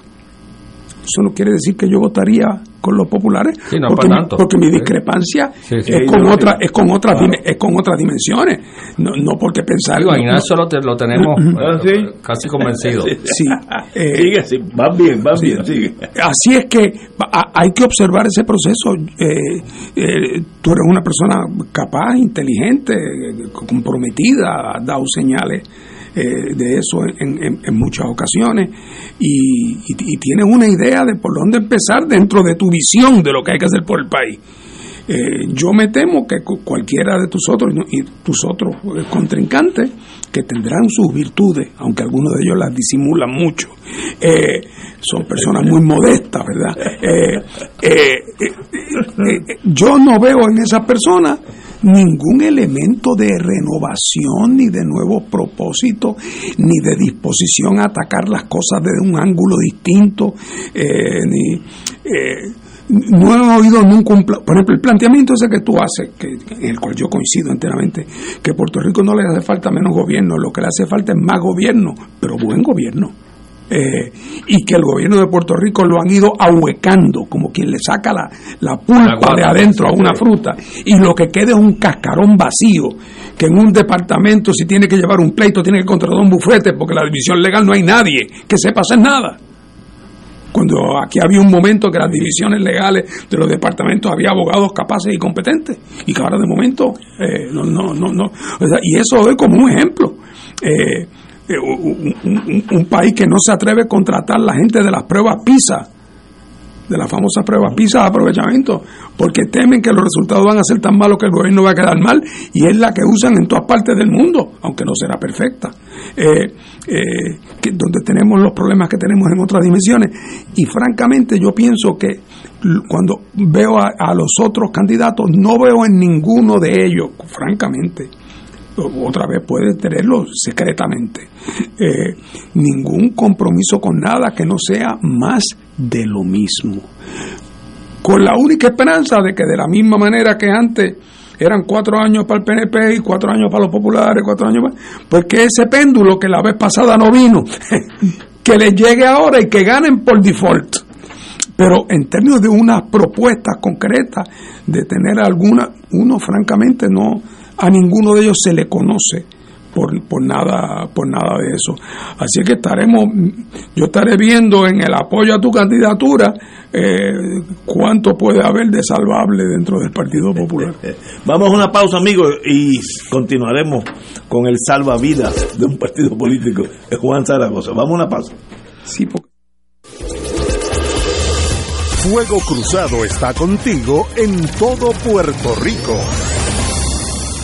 Restaurant Mar del Caribe te ofrece un ambiente acogedor, elegante y la mejor comida internacional. Exquisitos cortes de carne, oso, buco, cabrito, chuletón de ternera, gran variedad de mariscos y pescados, langosta, roda, bayo, merluza y bacalao. Amplio salón de actividades para reuniones familiares o corporativas. Restaurante Mar del Caribe, calle Loíza 2444 Punta Las Marías, 787-545-5025. Restaurante Mar del Caribe, tu mejor opción para comer bien. Amante del béisbol, el deporte de la pasión. Escucha todos los juegos de los campeones nacionales Toritos de Calle por Radio Paz 810 AM con las voces de Maelo González, Rolando Rosa, Junior Lebrón y Raymond Rosario. Y los Toritos saboreando el pirulí. El Santuario Nacional de Nuestra Señora, Madre de la Divina Providencia, invita al pueblo de Dios a las noches de adoración y sanación todos los segundos viernes del mes a las 7 de la noche. En estas rezamos el Santo Rosario, adoramos al Santísimo, reflexionamos y hacemos oración de sanación. Noches de sanación y adoración los segundos viernes del mes. Para información, comunícate al 787-646-9448 o en santuariodelaprovidencia.org. Radio Paz te ofrece el mejor motivo para levantarte temprano y disfrutar el comienzo de un nuevo día de lunes a viernes con Enrique Liboy y Radio Paz en la mañana. La dosis perfecta de noticias, deportes y éxitos musicales de todos los tiempos, humor y curiosidades, calendario de actividades y tus peticiones musicales por el 787-300-4982. Conéctate con el 810 AM de lunes a viernes con Enrique Liboy y Radio Paz en la mañana. Miércoles de Infoempresas a las 4 de la tarde. Con entrevistas e información con nuestros emprendedores y empresarios. No te lo puedes perder. Miércoles a las 4 de la tarde. Por aquí, por Radio Paz 810 AM y Radio Paz 810.com. Los espero. A mí me gusta mi pueblo. A mí me gusta mi gente.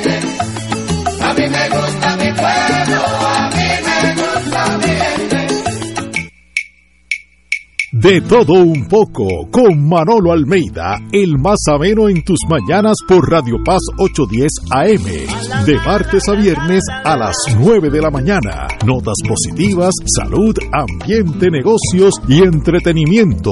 De todo un poco, martes a viernes por Radio Paz. ¡Estamos vivos!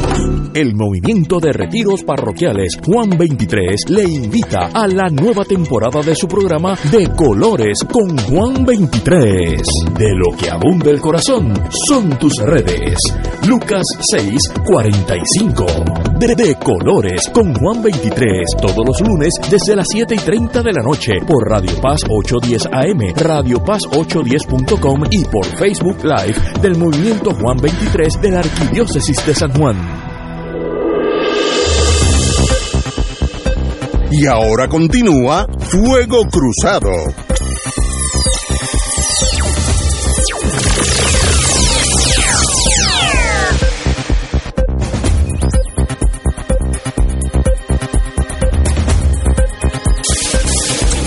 Regresamos amigos y amigas, estamos con Juan, el compañero del senador Juan Zaragoza, y tengo una duda eh, estrictamente gerencial.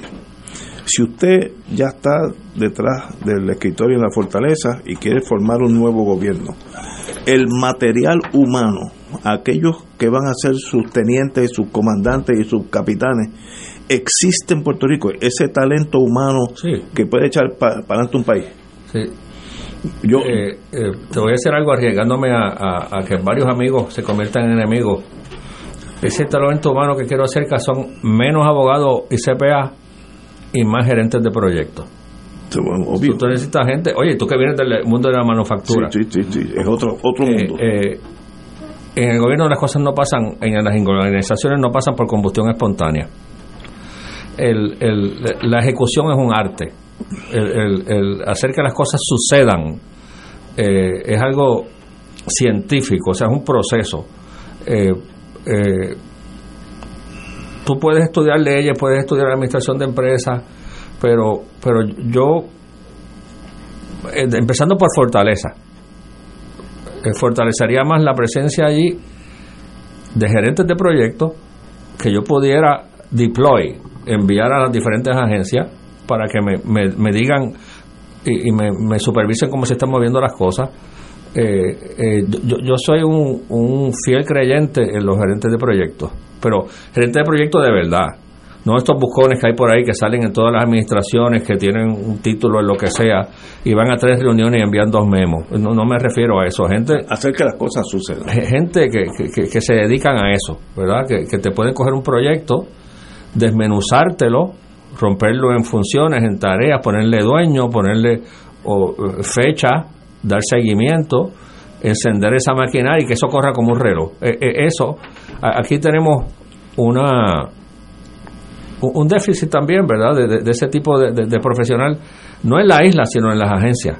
Eh, descansamos demasiado en el burócrata típico, en el abogado, en el CPA, y no, no, no, esos tienen su función, pues, eh, cada uno de esos tiene su función, pero el gerente de proyecto, eh, de verdad que la experiencia que yo he tenido ha sido, ha sido fantástica. Yo empezaría por ahí, menos abogados y menos CPA y más gerentes de proyectos, para que lograr que las cosas sucedan. Con menos abogados se habla menos y se ejecuta más. bueno, El gerente de proyecto de la construcción del Caribe Hilton fue Roberto Sánchez. Dile ya. Ah, sí. Es que eso, yo no sé si tú tuviste esa experiencia en, en, en GE, o tú estabas en otras misiones más No, peligrosas. no, no, yo ahí, estaba ahí.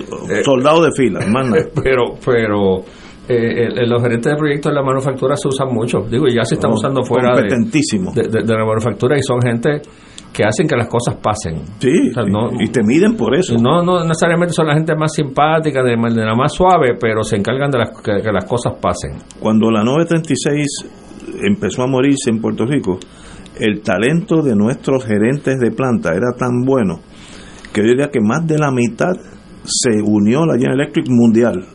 Tres de ellos fueron a tener a la China, porque estaban montando las plantas en la China. Me acuerdo uno que era extraordinario, murió hace un año de, un ataque al corazón, que en paz descanse. Eh, así que ese talento estaba aquí. Ahora yo no sé si ya está aquí, porque yo, yo, yo no veo... Eso me estaba preguntando yo, con el flujo migratorio que ha habido en los últimos, qué sé yo, 10, 15 años, eh, los médicos se han reducido notablemente. Eh, me pregunto ese personal técnico intermedio también, como los gerentes de proyectos. Digo, sabe Dios si de alguna forma hay de- que, que- que evitar que se vayan. Ahí tiene, eh, muchos salen de la escuela de ingeniería de Mayagüez, ¿verdad? Y se Mucho, especializan. mucho. Este, eh, eh, pero, pero sí, yo, yo estoy convencido de que esa es una herramienta eh, im- importantísima pa- para, que las, para que las cosas sucedan en el gobierno. lo, lo que está debajo de, de nuestros pies, y yo tengo la habilidad, tú me conoces, hablar con todo el mundo y ser amigo de todo el mundo, no tengo tiempo para ser enemigo, pero en Puerto Rico hay un, un desencanto con el mundo político across the board, hablando rojo y azules, porque esos son los que están en el poder. Yo no veo pasión por ninguno de los dos, de ningún partido, de ningún partido. Eh, no hay confianza. Mi vida va a seguir igual o se va a poner peor. Por tanto, si mi hijo se va para Kentucky, qué bueno que se fue. ¿Sabe? Eh, es un síndrome fatal para un país, fatal. Y no le veo, no veo solución. O sea, no, no veo que el, de aquí a dos años va a estar mejor. Puede, puede ser que estemos peor. Y como tú dijiste, si se rompe esa burbuja que estamos ahora navegando en ella, va a ser muchísimo peor. Es cuando se pierde la esperanza. Yo, ahora mismo, yo diría que Puerto Rico padece de eso, falta de esperanza, de confiabilidad. Yo te elijo a ti y cuando yo me acuerdo por las noches, yo sé que tú vas a hacer lo mejor por el país, aunque te equivoques. un poco eso no existe. Con lo que estaba diciendo Fernando aire ahorita de, de- de las definiciones de pobreza, ¿verdad? Que a veces caemos en estos análisis simplones y decir que el, el joven que anda por ahí con tenis de 400 pesos y un celular y tiene un plasma en la casa no es pobre. Eh, Sigue siendo pobre. Pero sí, en la medida que tú no tengas oportunidades, que tú estés condenado ahí, a que no, no haya forma de sacar los pies del plato, que esa la que que ese ambiente sea como un, un pulpo con tus sus tentáculos que cuando tú estás tratando de sacar la cabeza del agua te jala por las patas. Eso es pobreza. Eso es pobreza. Que cuando vas a un sitio y dices, ¿y dónde tú vives? Pues eh, residencial tal ya, tienes dos strikes. Bueno, ¿sabes? Es- es- es- es- esa es la- ahí sí que tú pierdes la esperanza. Ahí sí que estás bregando con unos seres humanos que, ¿verdad? Que pues, muchas cosas son posibles. eh, muchas cosas malas son posibles que, su- Oye, que sabía, de ahí. sabía que esta pregunta iba a llegar y ya llegó. ¿A quién va a nombrar Zaragoza de gerente del proyecto para lograr la descolonización? Era cuestión de tiempo, esa manzana se iba a caer y ya llegó por escrito, así que no fui yo, compañero. ¿Qué, qué gerente usted va a ese, ese- proyectito es un proyectito más complejo. Hay que, hay que buscar a alguien que, que sepa inglés. Y ahí eliminaste un montón. Sí, sí. Sí, ya, ya eso es un, un- Pero fíjate, es que yo creo que vital para la descolonización es reconstruir el país Eso nos conviene a todos, no importa la, alineación política. eh, eh, para, eh, hay- ahora mismo hay aquí un grado tan alto, casi rayando en el vicio, de, la dependencia en, en- fondos federales, que me parece que, que, que nos incapacita o incapacita a mucha gente para, para realmente pensar objetivamente en tomar unas decisiones sobre el futuro del país, ¿verdad? Este, eh, eh, recuerda cuando uno lee la historia de, de la em- emancipación de los esclavos aquí y en Estados Unidos, cómo en ocasiones se emanciparon y el esclavo no se quería ir de la casa, no se quería ir de la finca, ¿verdad? Porque, oye, si, si, si tú me das ese sentido de seguridad, y aunque me tengas en un ranchón viviendo, me das una comida al día, y me das agua, y me das un trapo para vestirme, pues bueno, de momento me dice, estás libre, síguelo. Pues digo, espérate, espérate. Hay un susto ahí por ahí. Sí, sí, sí, sí. O sea que yo creo que nos conviene a todos un plan de reconstrucción del país para ponernos sobre nuestros pies. Y luego entraría en la cuestión del estatus. Y luego entraría en la cuestión del estatus. Está. Digo, se, se pueden hacer las cosas simultáneamente, ¿verdad? Ir adelantando unas Pero lo, gestiones. lo básico es dónde estamos económicamente. Sí. A, a mí me parece, me parece que no- no podemos desligar esa dependencia. Y es que la veo cuando hablo con la gente en la calle, la veo, eh, y especialmente en momentos como, como ahora, que hay tanto y tanto dinero corriendo eh, en la calle. Y cuando tú ves esos presupuestos, eh, 90% del presupuesto de vivienda residenciales públicos, eso es fondos federales, la tarjeta de, de la salud, el, el PAN, o sea, es una cosa... Pero fíjate, Juan, esto lo hemos dicho aquí muchas veces y me- a mí me gusta repetirlo. Esta dependencia, esta ayuda, la, la ayuda eficaz es la que se hace innecesaria. pero 100% esta ayuda refleja debilidades sistémicas, pero es a su vez debilitante porque torna a la gente este eh, inútil. Es una espiral. Es, como el adicto, como el adicto. El Sí. adicto se torna inútil, es una adicción a la ayuda. Y ahí el problema del estatus está presente también. Por ejemplo, eh, cuando hicieron los estudios de viabilidad del, del, del superpuerto, el que lo hizo, que se llamaba Frankel, De acuerdo, sí. eh, señaló, ¿Eso fue bajo Hernández Colón fue o bajo...? eh, el estudio lo hizo bajo José Yo, Ah, bajo y señaló el, el estudio, el, el Frankel, que era un norteamericano, que tenía varias restricciones eh, que había que, que bregar con ellas. El sistema aduanero norteamericano, las leyes de cabotaje, la incapacidad de hacer tratados internacionales, para el buen funcionamiento de ese aparato. Que podía ser, estando Puerto Rico en una justa comercial tan importante, pues algo... eh, Una herramienta, una, una buena herramienta para lo que tú estás planteando de Seguro. desarrollo. Pero estaba restringido por el sistema. Así que a veces esa dependencia está, la, fragua de la dependencia es el propio sistema. Compañero Sí, sí, y tú en uno de estos, no sé si fue en ese mismo libro, desarrolla muy interesantemente también ese concepto de que, de que las ayudas, la- las más eficaces son las que, Las que se tornan innecesarias. las que se tornan innecesarias, no, no al revés, ¿verdad? Eh, y ejemplo de eso también es todo nuestro sistema de exenciones industriales, También. ¿verdad? Y contributivas. Eh, Fernando, de- Sí, bueno, que también el, eh, claro, eh, con el correr de los años, eh, la política aquí en parte se convirtió en una carrera de quién de quién conseguía más fondos federales, ¿verdad? quién prometía más. Y, y todavía, sigue, sigue siendo. El PNP todavía su fundamento programático número uno es que con la estadidad viene la plenitud de los fondos federales y muchos dirigentes populares el argumento de que, oye, y con el ELA también han ido viniendo y quién sabe si algún día los tendremos todos. Y yo cuando oigo eso, lo que digo, pero esta gente no sabe que en el sur del Bronx aplican plenamente todos los programas federales. Y en el barrio más pobre de Boston, Roxbury, que yo conozco porque trabajé allí, aplican todos los programas federales. esas áreas En, Apa- en, en Apalachia, por allá, están donde están, eh, eh, aplican todos los programas federales. Eh, o sea, allá resultaron un elemento paliativo para unos sectores de la población que por las razones que fueran habían quedado atrás.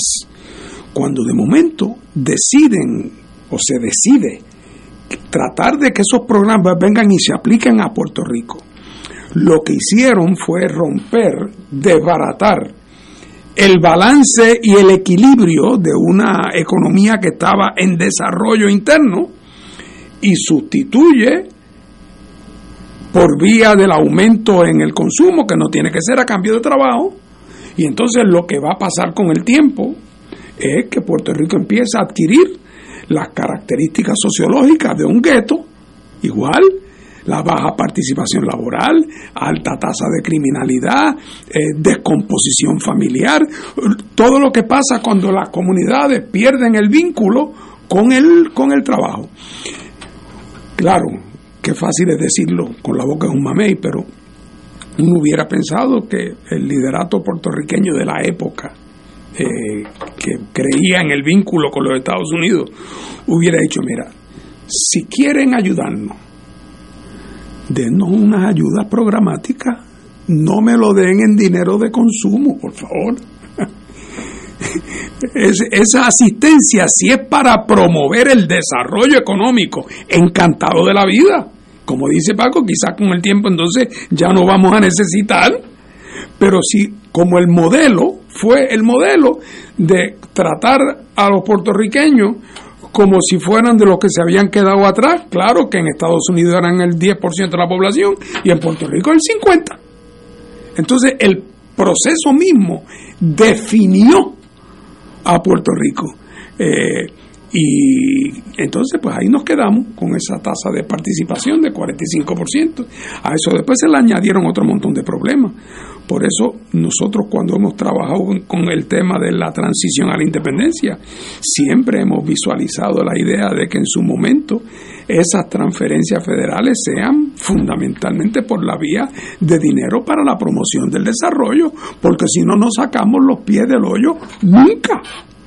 Una vez que nos definimos como que somos un país cuyo principal ingreso son las transferencias que nos llegan porque somos pobres, pues de eso vivimos, de ser pobres. Eh, todo se desvirtúa claro. llegamos al punto de que, de que celebramos la apertura de una mega tienda como si eso fuera desarrollo económico. Sí, sí, sí. Eso, eso, eso se da aquí nada más. El No es mejor- que los gobernadores van y cortan la cinta. Y los mejores momentos del desarrollo de la economía de Puerto Rico con sus deficiencias y dificultades fueron en un momento donde, donde eso no existía. Eh, O sea, el dinero federal no tenía un efecto distorsionante sobre los incentivos de la gente para unirse a la fuerza de trabajo eh, y aumentar su productividad. Fíjate, la, la década en que la economía de Puerto Rico tuvo unas tasas de crecimiento más altas fue la del 60. Y los fondos federales equivalían al 5% del ingreso nacional bruto. Ahora están por el 20 y pico. Digo, ahora no, ahora están por el 40. Están por el 20 y pico en años regulares. Estos años no han sido regulares por las ayudas de emergencia de los huracanes y de los sismos y demás Sí, no recurrente. y, de- y del COVID. Pero eh, no hay correlación entre cuantía de fondos federales y desarrollo. Sí, sí, no, al contrario. Pu- Puede ser que, co- co- como decíamos ahorita, eh, hablando de, de educación, que la curva empieza a, a virarse, que, que es contraproducente. tú ves futuro, recuérdate que la edad de nosotros tres, los próximos 20 años son bien importantes, pero bien extremadamente importantes. Por tanto, Pero que acuérdate que de la cepa que viene Fernando, Sí, no, son eso, 40. no, eh, eh, con, con una excepción aquí que va que son 40 Sí, no, no, pero yo miro al horizonte y veo la mejor de la, de la inquietud intelectual tuya, tu ganas de hacer algo, pero eso va a tomar 5 o 10 años si se empieza hoy. Primero que ganar las elecciones, que es de aquí a 19 o 19, 8 meses. Luego tener, estar seguro que tienes mayoría en las cámaras, porque si no la, la cosa chiquita bloquea eso. Entonces, yo estoy mirando un horizonte con, con gafas de esas marinas y no veo ningún otro barco, nada, nada. Veo lo mismo o peor, cuando se rompa la burbuja, que eso va a llegar de aquí a dos o tres años, según aquí el compañero Catalá, es- eso va a llegar. Entonces, pues, ¿qué consejo uno le dice a los jóvenes que, consiguen un empleo en Kentucky? Pues acaba de irte, muchacho, no, no, no, no tiene chance. Yo tengo cuatro, de cuatro cuatro, New Hampshire, Massachusetts, Maryland y, y Texas. Veo que la vida está tan bien para ellos en sus respectivas profesiones. Aquí no tendrían esa oportunidad. Entonces uno se va deprimiendo. Yo creo que yo estoy en esa etapa de la vida. Me voy deprimiendo porque no, no veo, no tengo esperanza. Y yo creo que el pueblo de Puerto Rico básicamente no tiene esperanza. Necesitamos alguien, alguien que por la razón que sea, me dé, me dé algo de esperanza. Y tienes la sospecha de que el alcalde de Morovi o la alcaldesa de Morovi no es esa persona. Tienes ese, esa sospecha. No, yo no la conozco. O la de Villalba. Tampoco conozco el de Villalba. No, no sé, pero es que no veo a nadie en el horizonte. O sea, cuando uno está en la marina y uno está buscando al enemigo, tú buscas, porque todos los barcos tienen chimenea, tú buscas a ver si en el horizonte ves un poquito de humito, que eso detrás del humo viene un acorazado. Pues yo miro y no veo nada, veo el horizonte. Y entonces la edad de nosotros dice, pero ¿será que esto es el resto de la vida nuestra? Es deprimentísimo eso. Deprimente. Lo cierto es que eh, eh, ese es un camino largo. O sea, esto no, no, esto no se resuelve en cuatro años. No, no, es tiene que ser un plan de 10 años por lo menos.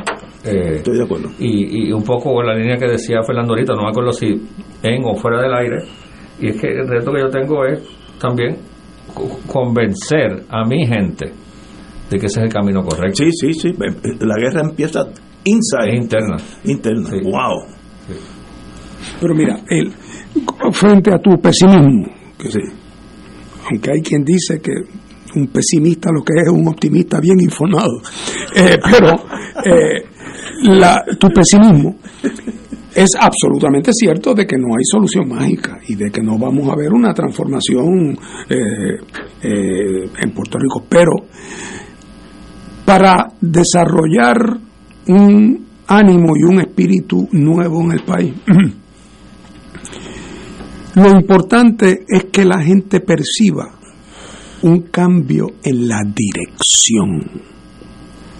La gente va a saber el día que ha habido un cambio de dirección, aunque sepa que va a tomar un montón de tiempo en lo que sale del bosque, pero de momento te das cuenta que la ruta aquella que llevábamos, aquel viejo camino por el mismo sitio, que ya ese eh, acaba, acaba de virar. Es verdad que estás en otro camino y que hay todavía bosque, pero, pero que estás en otro camino. Y, y a la gente no le toma mucho darse cuenta el día que tengamos un gobierno que yo espero que sea dirigido por Juan Dalmao, pero vamos, eh, ya veremos qué nos depara el destino.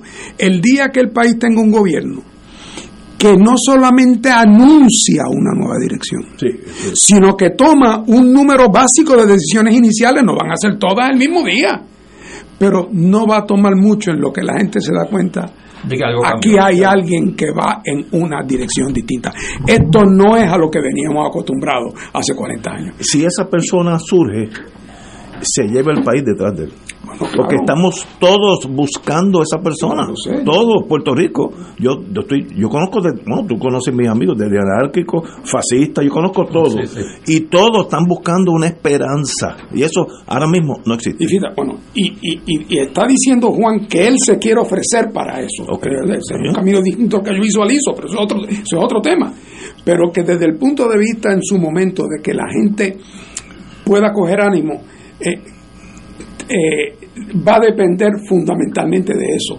Eh, Cambio de dirección, como tú dices. otra vez, parte del problema en el, en- en el Partido Popular y en el PNP, parte del problema es el siguiente, que el condominio está en ruina, la piscina sucia, la casa despintada, el aire acondicionado no funciona, el contrato del tipo del elevador es el más caro y es con el primo del administrador, y eso quien lleva, y entonces, ¿quién está administrando el condominio? Dos facciones de la misma junta por los últimos 40 años.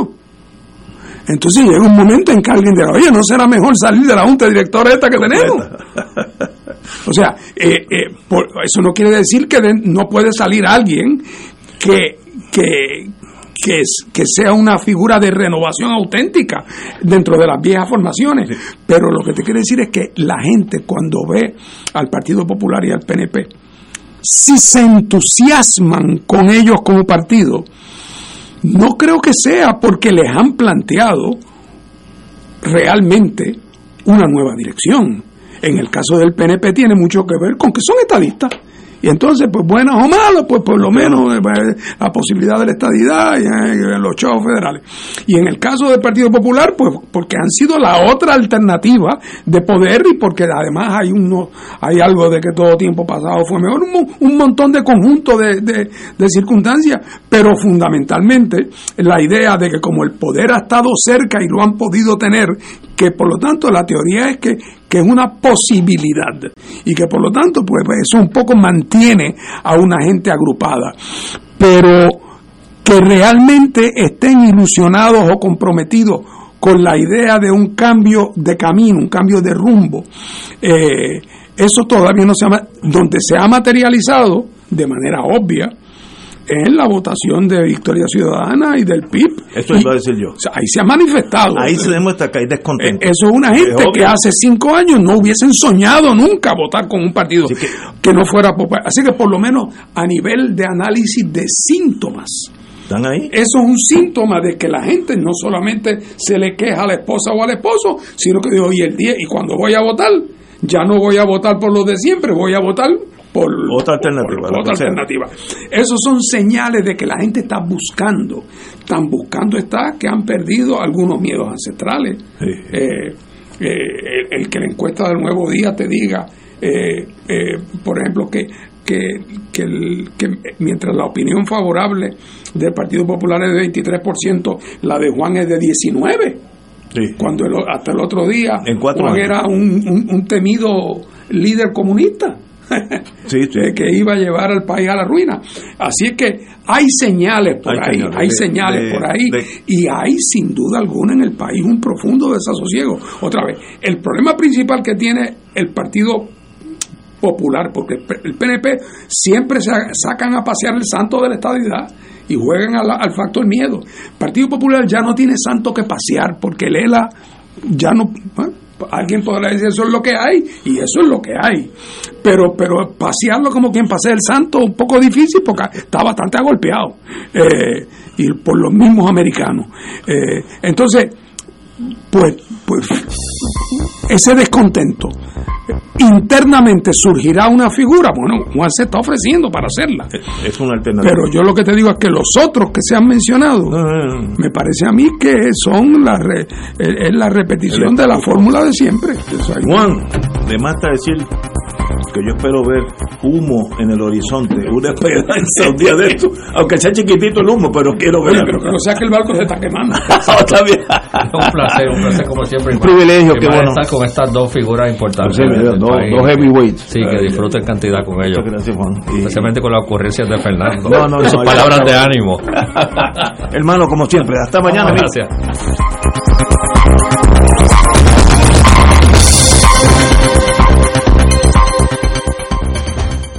Esta emisora y sus anunciantes no se solidarizan necesariamente con las expresiones vertidas en el programa que acaban de escuchar.